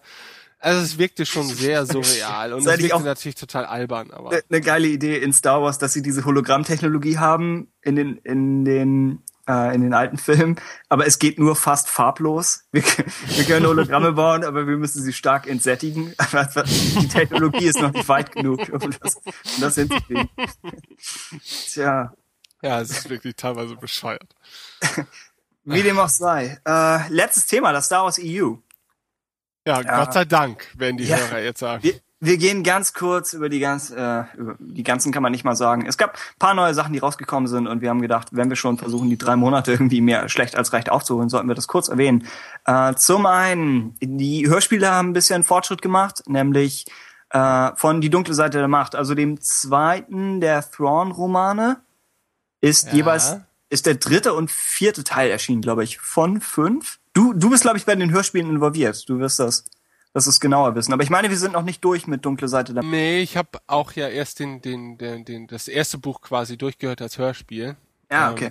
Aber also wenn ähm, quasi das zweite Buch derart gut umgesetzt ist wie schon das erste, dann definitiv Kaufempfehlung. Also hammergeil. Also wenn man mit, mit den mit den äh, Star Wars Filmen in der deutschen Fassung aufgewachsen ist, dann hängt man ja auch sehr stark an den Synchronsprechern und man hat hier wirklich alle wieder zusammengetroffen, äh, zu, zu zusammengetrommelt und Perfekt. Also ich kann die nur empfehlen. Super geile Hörspiele. Ähm, klar, es lohnt sich selbstverständlich auch die Bücher zu lesen. Ähm, aber ich persönlich halte die Hörspiele für die schönere Umsetzung. Ganz ehrlich, weil man ist ja Star Wars eh in cineastischer Form gewohnt und Hörspiele kommen dem zumindest näher als Bücher das tun. Und von daher- Timothy habt ihr auch sehr klassisch. Vielleicht Ja. teilweise zu klassisch, ich, aber im Falle der, der Thrawn-Trilogie fand ich, hat er sehr exakt getroffen, was so den, was so die Atmosphäre ausmacht. Das heißt, da, da macht diese Bearbeitung oder diese Präsentation bestimmt auch Sinn. Aber ich habe halt nur Hörspielproben gehört, glaube ich, als die damals rauskamen. Ja, eigentlich müsste ich mich da mal mit beschäftigen. Äh, Noch ein so oder so. Weihnachtsgeschenk für Tim. ich glaube, ich glaube, das äh, sprengt langsam den weihnachtlichen Maßstab. Äh, jedenfalls gibt's nächstes Jahr den letzten Teil, also das letzte Kommando, glaube ich. Und wird das Ganze wird wieder fünf Folgen haben. Aber nächstes Jahr, Ende nächsten Jahres, habt ihr Sammler da draußen die komplette Trilogie. Was garantiert eine coole Sache ist. Zumal ja auch die, äh, die, es gab doch Erben des Imperiums, Air to the Empire, in der, in so einer Ju- Jubiläumsausgabe, glaube ich, erschien vor ein, zwei Jahren. Und das war, glaube ich, nicht populär genug, um eine Neuauflage von Teil 2 und 3 zu rechtfertigen. Und das ist natürlich so ein bisschen ärgerlich, weil man denkt, man will wahrscheinlich schon die ganze Trilogie haben. Aber im Fall dieser Hörspiele hat man dann, ja, am Ende, am Ende, wie viel sind das? 14 Ausgaben, wenn der erste nur aus vier bestand? Ja. Coole Sache. Äh, Mathematik für Anfänger. Dann haben wir folgende Neuerscheinungen. Wir rattern das ganz kurz durch für alle da draußen, die sagen, hey, ich muss immer noch was lesen. Äh, Kenobi ist erschienen von John Jackson Miller. Da hatten wir letztes Mal über die Leseprobe diskutiert. Ist im Moment nur als Hardcover erhältlich. Kommt dann wahrscheinlich, Paperback kommt immer so ein Jahr später vielleicht. Weiß ich gar nicht. Ein Jahr, anderthalb. Und dann nee, nach meistens schon ein bisschen früher. Früher, ja. Es hängt, glaube ich, davon ab, wie sich etwas verkauft. Ich meine, es gab Bücher, da hat es lange gedauert. Ich rechne es mir immer einfach so aus, dass sie sagen, sobald sich der Hardcover schlechter verkauft oder sobald die Verkäufe so ein bisschen sinken, sagen sie, jetzt bringen wir das Ganze nochmal in günstiger. Aber Okay. ja, Ja, kann sein, dass Sinn. es nur ein paar Monate dauert. In jedem Fall, ja, bis es nach Deutschland kommt, das schwankt auch immer, aber ja, sollte man, hat, hat sehr, sehr gute Kritiken bekommen und ist, glaube ich, ein interessantes Buch. Ich bin nur im Moment einfach, wo ich denke, ich habe so viele angelesene Bücher, wenn ich jetzt nochmal wieder 20 Euro für ein Buch ausgebe, von dem ich weiß, ich werde es in absehbarer Zeit nicht lesen können, dann ist das so ein bisschen, äh, aber ja, generell sollten, sollten wir uns das vielleicht ansehen. Ich hatte auch überlegt, ob wir mit dem Podcast mal so eine Buchbesprechung machen könnten. Speziell in diesem Fall. Ich glaube, glaub, wir hatten Kenobi beide als Lieblingscharakter, oder? Ja. Waren- Dann der sollten wir uns aber absprechen. Also ich möchte das Buch auch sehr gerne lesen. Der Podcast heißt Radio Tatooine. Wir sollten das vielleicht lesen. Und Ja. du heißt Ben. Das kommt, das noch Ach du meine Güte. Ja. Ja, dann sollten Ähm. wir es erst recht lesen. Also ich, ich hätte nichts dagegen, dass wenn wir uns mal absprechen, dass wir das Buch gleichzeitig haben. Vielleicht schenkt Ja. es ja auch einer der Hörer mal uns. Nein, lass uns nicht damit anfangen. Ja, andere Podcasts kriegen laufend Geschenke oder zumindest Fotos. Die von- Hörer bekommen immer noch einen Wecker von Brüste. uns. Äh, was wollte ich sagen? So, ja. ja. aber genau, sobald das, vielleicht sobald das Ganze auf Deutsch raus ist oder als Paperback, dass wir mal schauen, ob wir dann eine Besprechung machen können. Ja. Ansonsten erschien Star Wars The Blueprints, Blueprints äh, mit 250 beziehungsweise mehr Blaupausen, diversen Fotos. Ich dachte zuerst, das wäre in Universe. Ich glaube, ich hatte mir nur ein kurzes Video dazu angesehen. Ich glaube, das Ganze ist betrifft das die Set-Konstruktion und die Konstruktion von Miniaturmodellen. Ach so. Das heißt, in Universe wäre auch interessant gewesen, aber äh, in dem Fall heißt das, man kann sich genau ansehen, wie sie welche Sets gebaut haben. Und es hat als Folge, hat es einen Fokus auf die alten Filme. Ich glaube, Attack of the Clones oder so hat nur zehn Seiten und äh, Empire Strikes Back hat irgendwie. 80. Was? In den neuen Filmen gab es ja auch keine Sets. Ja, es gab mehr als man denkt, aber ja, vergleichsweise wenig im Vergleich auch an Miniaturmodellen, sehr viel weniger als für, für die alten Filme. Das heißt, ja, speziell Fans der, der älteren dürften, dürften da bestimmt auf ihre Kosten kommen.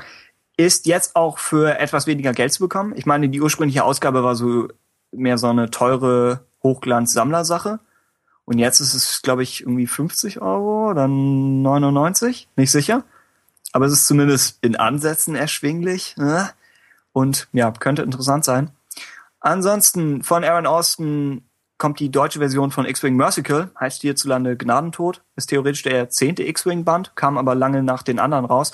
Ich habe weder die X-Wing-Bücher gelesen, noch, äh, noch dieses neue hier. Das heißt, ich kann nicht so viel sagen. Hast du da irgendwie Aktien drin? Hm, ich habe, glaube die ersten beiden Bücher gelesen. War das Aber noch da Stackpole oder? Äh, ja, das war Michael Stackpole, heißt er, glaube ich. Okay. Ja? Ich glaube, Ja. ja. Also das, äh, ich kann es jetzt nicht beschwören, weil es ist schon so lange her. Ich fand es ja. Ja. auch recht gut sogar, aber Ja. Sie, sie haben einen sehr guten Ruf, diese Bücher. Ja. Mhm. Äh, jedenfalls gab es das. Da ist jetzt der Teil auf Deutsch. Äh, The Star Wars, der US-Comic, über den wir vorher schon kurz gesprochen hatten, läuft jetzt an. Ich glaube, das erste Heft ist raus, vielleicht sogar schon das zweite. Ist, wie gesagt, die Umsetzung des ursprünglichen Drehbuchs von George Lucas in Comicform. Äh, hat mehr Hefte, als man denkt. Standardmäßig sind das ja immer so vier oder sechs, aber ich glaube, der hier hat irgendwie acht oder so. Ist eine längere Sache. Äh, könnte interessant sein. Ansonsten die Geißel von Jeff Grubb im englischen Original Scorch, glaube ich. Und das Ganze ist so ein Mystery-Abenteuer von irgendeinem Jedi, der sich in den Hutt-Raum wagt, um dort ein Verbrechen aufzuklären. Äh, Habe ich am, auch nur so am Rande verfolgt, weil ich dachte, das ist mir als Handlung ein bisschen zu klingt, klingt nicht so interessant. Aber der Zeitraum ist ganz witzig, weil es so zwischen, ich glaube, der äh, Hand of Thrawn Duologie und Erbe der Jedi-Ritter spielt. Das heißt, in einem Zeitraum, aus dem man sonst nicht viel liest. Das heißt, vielleicht, vielleicht hätte das was, auch wenn inhaltlich halt, ja, es, ich meine, vielleicht ist es großartig, aber ja, es klingt, es klingt nicht so dramatisch. Außerdem Razor's Edge von Martha Wells, der erste der Empire and Rebellion Bände, beziehungsweise der Trilogie, konzentriert sich auf Leia, haben wir, glaube ich, auch schon im letzten Podcast drüber gesprochen. Äh, ja, ganz, ganz interessant zu sehen, dass sie gerade diese charakterzentrischen Bücher bringen. Also nach Kenobi ist das ja eigentlich auch etwas in der gleichen Richtung. Äh, die Leia, Han, Luke Romane, interessieren die dich? Ist das, ist das was? Hm, Äh? nicht wirklich, nee. okay. Weil du, weil, weil du sagst, du hast keine weiteren Fragen über die Charaktere oder weil du sagst, vielleicht haben sie keine Gültigkeit, wenn die neuen Filme kommen? Was heißt, ich habe keine weiteren Fragen über die Charaktere? Ich glaube einfach, bei den Hauptfiguren gerät man immer sehr schnell an persönliche Grenzen, weil man sich immer schon selber oder man hat selber vielleicht so eine genaue Vorstellung von, von den Hauptfiguren, Okay. dass solche Romane einen einfach sehr schnell vor den Kopf stoßen können. Aber ich überdramatisiere das jetzt auch so ein bisschen. Also ich hätte im Prinzip ehrliche Sachen nichts dagegen, sie zu lesen. Aber ganz ehrlich, ich lese zurzeit so viel Scheiße und mir fällt es so schwer, überhaupt ein Buch mal zu, zu Ende zu bringen. Ja. Ah, schade. Ja. Ähm, das wird wahrscheinlich der, der schwerwiegendere Grund bei der ganzen Geschichte sein. Ja, ja, manchmal hat man Pech. Äh, genau. Ansonsten kommt der, der Han Solo Roman, kommt dazu, ich glaube Honor Among Thieves. Und es gibt auch einen Luke Skywalker Roman, aber über den wissen wir noch nicht und der kommt so ein bisschen in einigem Abstand. Äh, Jennifer Haddle hatte ein, ich glaube, sie ist die, die Chefin von, oh, ich weiß es nicht mehr, ist sie von, von Del Rey oder ist sie von Lucas, äh, Lucas Licensing? Ich weiß nicht, aber sie ist mit Star Wars Büchern betraut. Also sie ist sozusagen die, die ranghöchste äh, involvierte Person. Und sie meinte, es wird im Moment so aussehen, als ob nicht so viel ansteht an kommenden Büchern, aber es wird keine Lücke in der Veröffentlichung geben. Das heißt, dass wir nicht so viel wissen über Bücher, die irgendwie 2014 erscheinen. Das heißt einfach nur, dass, dass das Ganze noch angekündigt wird. Und sie weiß aber auch noch nicht so viel über den Stand von Episode 7. Das heißt, die müssen da auch schauen, was können sie wirklich erzählen. Und sie spricht es nicht so direkt aus, aber wahrscheinlich bringen sie deshalb diese Bücher, die eben in der jetzigen Bürgerkriegszeit angesiedelt sind, weil sie sagen, dann ist die Wahrscheinlichkeit geringer, dass wir jemanden auf jemanden auf die Füße treten, kanontechnisch, und gleichzeitig bringen wir was über Charaktere, die aller Wahrscheinlichkeit nach in den Sequels relevant sind. Ja. Ansonsten Making of Star Wars Return of the Jedi von J.W. Winsler, das dritte Making of Buch. Äh, die ersten beiden haben einen irrsinnig guten Ruf. Ich habe sie nicht gelesen, aber sie Sie sollen sehr, sehr gut und sehr, sehr informativ sein. Das heißt, wer da die Sammlung vervollständigen will, das ist am 1. Oktober jetzt erschienen. Außerdem am Horizont William Shakespeares The Empire Striketh Back. Nachdem der erste Band William Shakespeare Star Wars wohl ziemlich erfolgreich war, haben sie gesagt, wir machen das Ganze noch weiter. Und ja, das Ganze geschrieben im Stil eines klassischen Dramas, also geschrieben wie ein, wie ein Skript für ein Theaterstück. Äh, ja, potenziell interessant. Auch hier, ich habe den ersten Teil nicht gelesen, aber tja, kann man, kann man nicht viel zu sagen. Äh, gut, irgendwelche anderen Literaturneuigkeiten. Ich glaube, wir haben viel an Comics unter den Tisch fallen lassen, aber es ist einfach ein bisschen schwierig, da einen Überblick zu behalten. Und ich glaube, das ist auch von, von Hörerseite, das ist so ein spezielles Fandom, das sich dafür interessiert. Und ich bin aus den Comics im Moment so ein bisschen raus. Das heißt, ja, wir können, wir können da im Moment nicht so viel anbieten. Tja. Hast du noch Gedanken zu EU? Bin mittlerweile Im Koma. Im Koma. Ja. Du hast dich selbst in Carbonit eingefroren. Ach du meine Güte, Weck ja. mich auf, es wenn ist, dieser Podcast vorbei ist. es ist so unvorstellbar viel. Es ähm, tut mir leid. Du die ich Maske? frage mich manchmal, also ich meine, Star Wars bedient ja auch immer verschiedene Geschmäcker, auch die einzelnen Produkte so im EU. Ähm, aber wenn ich jetzt so der Hardcore Star Wars Fan wäre, der jetzt alles konsumieren müsste, was, was so erscheint, oh, Mhm. das ist ja wirklich Arbeit. Das ist wirklich anstrengend. Also Arbeitnehmer darf man dann eigentlich nicht sein. Es ist schwierig, ja. Eine Zeit lang habe ich es immer noch geschafft, halbwegs in der Bahn was zu lesen, aber Mhm. jetzt hat man mir ein Abo für eine Zeitung geschenkt. Bei, Äh. bei, bei mir war es ja auch früher anders. Ich habe ja früher auch außerhalb gearbeitet und bin immer viel Bahn gefahren. ne? ja, genau. Da das hat ist man halt, Chance. Ja, genau, das ist echt eine Chance. Da kannst du immer im Prinzip das machen, was du willst. Du hast ja auch nicht so die Verlockung, jetzt was mit Freunden oder sonst was zu machen. Ähm, das setzt jetzt voraus, ich hätte welche. Aber gehen wir jetzt mal da, davon aus, ich habe welche.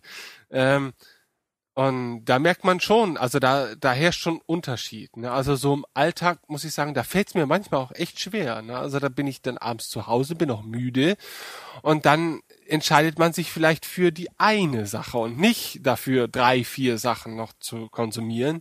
Ja. Und da fällt dann manchmal auch das ein oder andere Star Wars Produkt äh, hinten über. Ja. Aber es Ja. kommen ja vielleicht auch wieder andere Zeiten. Mal schauen. Jedenfalls, das EU ist nicht tot und wird in irgendeiner Form weiter existieren. Jennifer Haddle spricht auch noch an, dass die, während sie eben noch nicht sagen kann, wie das sich mit der, äh, mit dem Kanon dann verhält, sagt sie natürlich, ja, einerseits finde ich diese langen Serien interessant, die wir bisher machten, gemacht haben und das Universum, das wir uns selbst aufgebaut haben. Und gleichzeitig denke ich, eine frische Leinwand ist eine coole Sache. Und Ja. das ist das Diplomatische, was sie sagen kann. Und ja, wahrscheinlich zu den neuen Filmen wird es auf jeden Fall Bücher geben. Ob sie die ältere, ob sie die, die ältere äh, Welt noch fortführen, vielleicht, aber wahrscheinlich nicht mit dem gleichen Fokus. Ja, mal schauen. Okay, Nun auf denn. ins Outro. Radio Tatooine. Hörerfeedback. Ja, denn alle waren produktiv in den letzten Monaten, mit Ausnahme von uns natürlich, aber auch unsere Hörer haben zahlreich wieder sich zu Wort gemeldet. Und einerseits auf unserem Tumblr-Blog, äh, aber auch bei iTunes und auch bei Star Wars Union. Und wir möchten uns wie immer ganz speziell bei einigen Hörern bedanken. Und ähm, ja, da möchte ich mal den Anfang setzen. Und zwar vielen Dank, lieber Daniel. Danke. Da war nicht, aber der, noch nicht, der mehr. kom nicht der komplexeste Dank, den ich anzubieten habe. Ansonsten, äh, Captain Chaos und Lasse haben sich alle auf dem Tumblr gemeldet und haben äh, ge- gefragt, wo neue Folgen bleiben. Zu Recht. Es, es Zu Recht, zu Recht. Auch auf Facebook, auch auf Facebook kamen unglaublich achso, viele Anfragen. Facebook habe ich immer nicht im Überblick. Das ist Ja, ich weiß, weil du da nicht angemeldet bist. Ja. Und ich bin da angemeldet und bereue es dann immer, wenn ich dann ab und zu auf die Radio Tatooine Seite gucke und denke so, oh Gott, ich weiß gar nicht, was ich antworten soll. Was? Aber- oh Gott, liebe Facebook-Leute, es tut uns leid.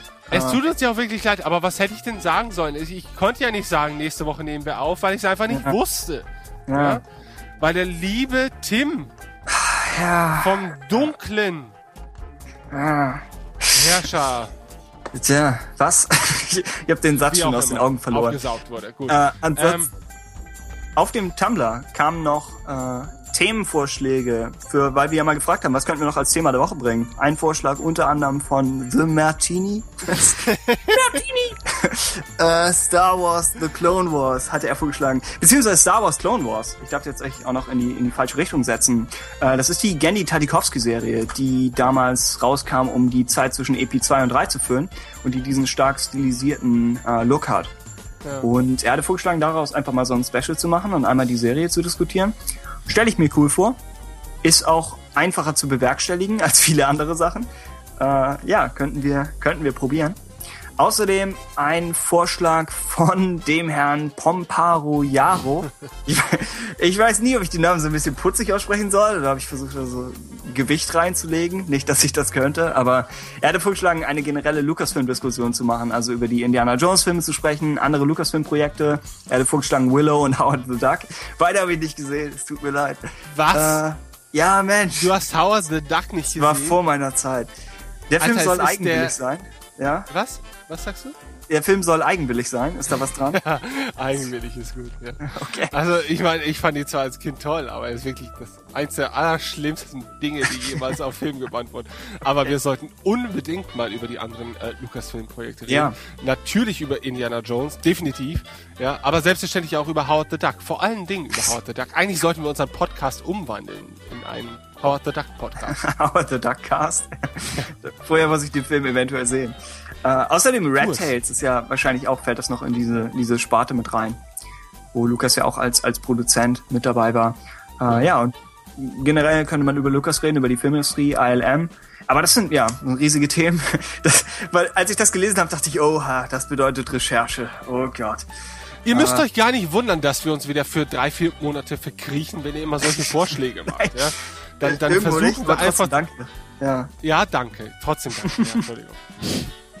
Ja, aber es ist etwas einschüchternd. Aber wir versuchen es. In Sachen iTunes haben wir Reviews bekommen von äh, Floppe, hey, und auch von Pomparo Jaro. Äh, auch euch hier nochmal vielen Dank in der Wiederholung. Äh, auf Star Wars Union gab's Feedback von Jensit, von Thrawn 2013. Dann den nächsten Kollegen kann ich nicht aussprechen. Was wäre deine Theorie? Say 6060 Bay! Oder auch SA 66. weit weg von Bah. allem, was ich mir auch im entferntesten hätte aufmachen. Oder SA 66 BA. Ich hatte an er- gedacht, dass die beiden Sechsen sozusagen als, als B dienen. Aber Ja, ich weiß, ja Sab b b b ba. Hängt vielleicht mag, auch von der Mag Schrift ab. auch sein, mag auch sein. vielleicht ergibt der Name nur in Windings Sinn. viel besser. Oh, nee, was heißt viel besser? Wir wollen hier keine Usernamen äh, bewerten. Aber Pulp Fiction. Wir könnten, aber ja. ja, Pulp Fiction, genau. Hervorragend. Aber mit Äh, A, ne? Äh, Also Ja, ja, P-A-L-E. Kein, kein Audio-Gag. Außerdem Akira 86 und Darth Pimp. Pimp. oh ja. Ah, Vor allen Dingen ja. an Darth Pimp. Ja. Stellvertretend für all die lieben Menschen, äh, all die lieben Hörer der vergangenen Monate, die uns immer noch die Treue halten. Ja, vielen Dank. Ich Darth Pimp besonders danken. ich weiß nicht warum, aber aus einem bestimmten Grund Ja. ist er bestimmt ein ganz besonderer Hörer. Und so werde ich jetzt in den kommenden Episoden immer einen ganz besonderen Hörer rauspicken, den ich besonders erwähnen werde. Also habt ihr noch umso mehr äh, Motivation zu kommentieren. Egal ob auf dem Tumblr oder Eher negativ iTunes, ja, Star Wars Union. Ja, also so langsam müssen Okay. wir auch wirklich die Episode mal beenden hier. Ja. Es kam in den Star Wars Union Comments so ein bisschen die Frage auf, äh, ob News oder Thema der Woche, was davon der bessere Fokus für den Podcast ist. Das eine, ich glaube, Thrawn meinte das. Thrawn, hey. Äh, er meinte, dass, dass das Thema der Woche nicht zwangsläufig so interessant ist wie die News. Und ja, irgendwo stimme ich zu. Andererseits habe ich auch immer drüber nachgedacht, dass wir, wir sind nicht wirklich perfekt geeignet, um News vorzutragen, weil wir einfach nicht das gleiche Wissen haben, wie zum Beispiel irgendwie die Leute von Wars Union oder wie tatsächliche Journalisten. Das heißt, Podcast, eine Stärke vom Podcast, denke ich, ist eher die Diskussion, nicht so sehr das plumpe Wiedergeben von Nachrichten. Aber wir, ich meine, der Podcast ist immer noch neu. Das heißt, wir schauen, in welche Richtung wir so gehen und ja, gebt, gebt uns ruhig weiter Feedback. Wir versuchen, das irgendwie einzuweben. Und ich meine, in diesem Fall gab es kein Thema der Woche, nur diverse thematische Entgleisungen, aber wenigstens war es eine newslastige Folge. Das heißt, zumindest ein Teil davon, von euch wird das vielleicht. Ah, das hatten wir aber schon mal. Ich meine, es ist ja klar, Ja. Dass, dass man gewisse Erwartungen an uns hat, weil wir zum Beispiel mal Episode 1 diskutiert haben. Ja. Erwartet man natürlich jetzt, dass wir das auch mit den, mit den anderen Episoden machen. Das haben wir Was natürlich auch der vor. Plan ist. Ja. Ja, ja. Ähm, aber wir machen im Prinzip die Sendung ja auch immer so, wie es uns gerade Spaß macht. Ne? Und deswegen, wir freuen uns natürlich über jeden Kommentar und die sind unglaublich wichtig. Ähm, aber ich glaube dennoch, dass wir, also wir nehmen natürlich auch immer Rücksicht auf die Themenvorschläge und dennoch setzen sie äh, oder setzen wir sie wahrscheinlich dann um, wenn es uns passt. Ne? Weil wenn wir keinen Bock drauf haben auf das Thema, das sage ich jetzt mal so, dann wird es eine langweilige Folge. Ne? Äh, und an, andererseits natürlich, es, es gab, es gab schon öfters Themen, ja, so wie, wie zum Beispiel Episode 1. Ich wusste, dass wir dieses Thema demnächst angehen werden und es hat so in mir gekocht, ja. Und ich habe so gehofft, dass du Episode 1 gut findest, damit ich dich einfach anderthalb Stunden beleidigen kann. Aber Ah. auch das ging ja dann nicht. Ja, Wir können immer noch fünf Staffeln Clone Wars diskutieren. Nein, Das- da reden wir ausschließlich über die einzige Oh. wirklich tragfähige Figur in Hat sie etwa ein schiefes Grinsen? Ist das etwa ihre wesentliche Charaktereigenschaft? Oh ja, und Aha, die ist der aha. einzige Grund für den Erfolg von Oculus Gott. Rift. okay, wir sollten den Stecker ziehen bei diesem Podcast. Okay, Äh, gut. andere ja, Sachen sonst, sonst zum müssen wir wieder den, den, den ab 18 Stempel hier drauf Ja.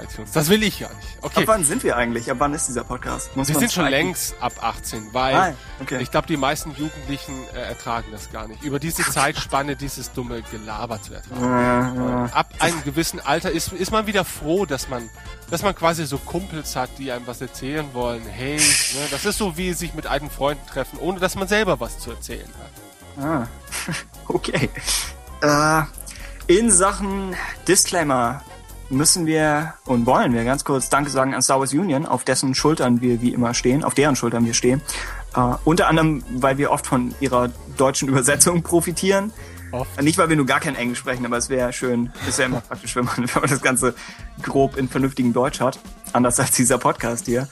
Äh, außerdem potenziell, ich weiß noch nicht, ob man, ob man das Cantina-Thema im Hintergrund hören wird. Ja, nein. Du bist, du bist der Nö, Audioexperte. ich habe, als ich das gelesen habe hier in deinem, deinem Dokument, habe ich gesagt, nö, heute spiele ich eine andere. Oh, Heute spiele ich wieder die Originalmusik.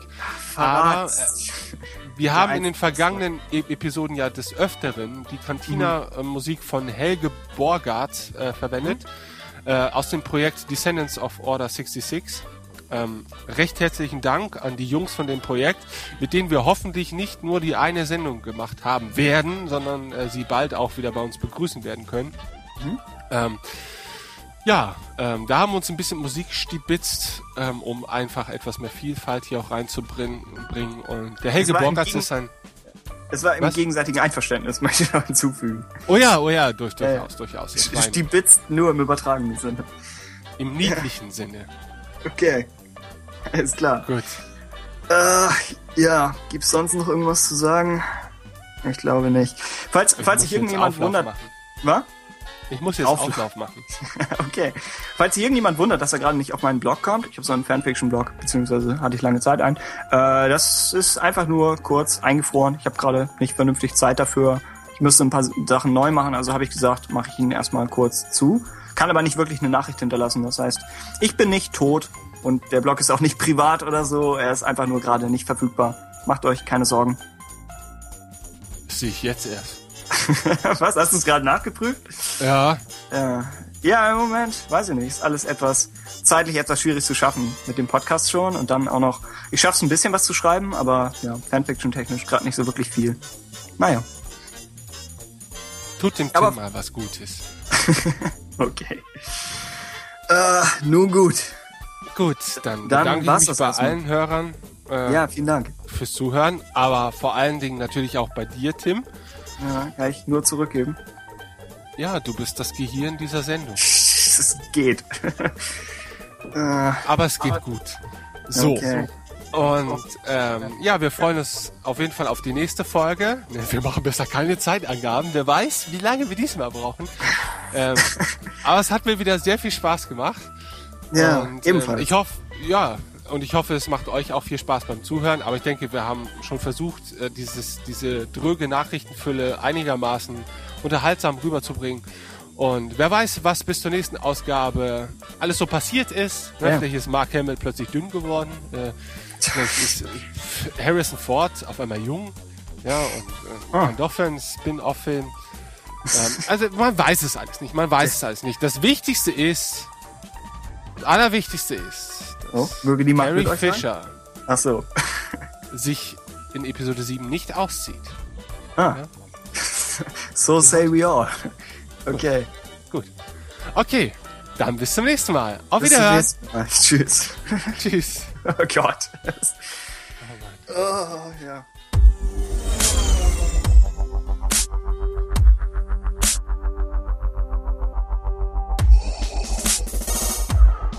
Oh, what is thy bidding?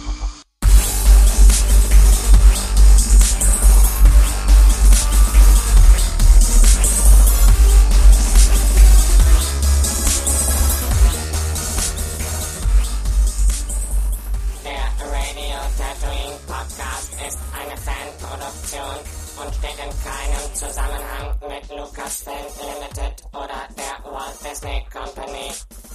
Wir freuen uns stets über neue Kommentare auf unserem Blog unter www.radiotatooine.de oder Rezensionen im iTunes Podcast Verzeichnis.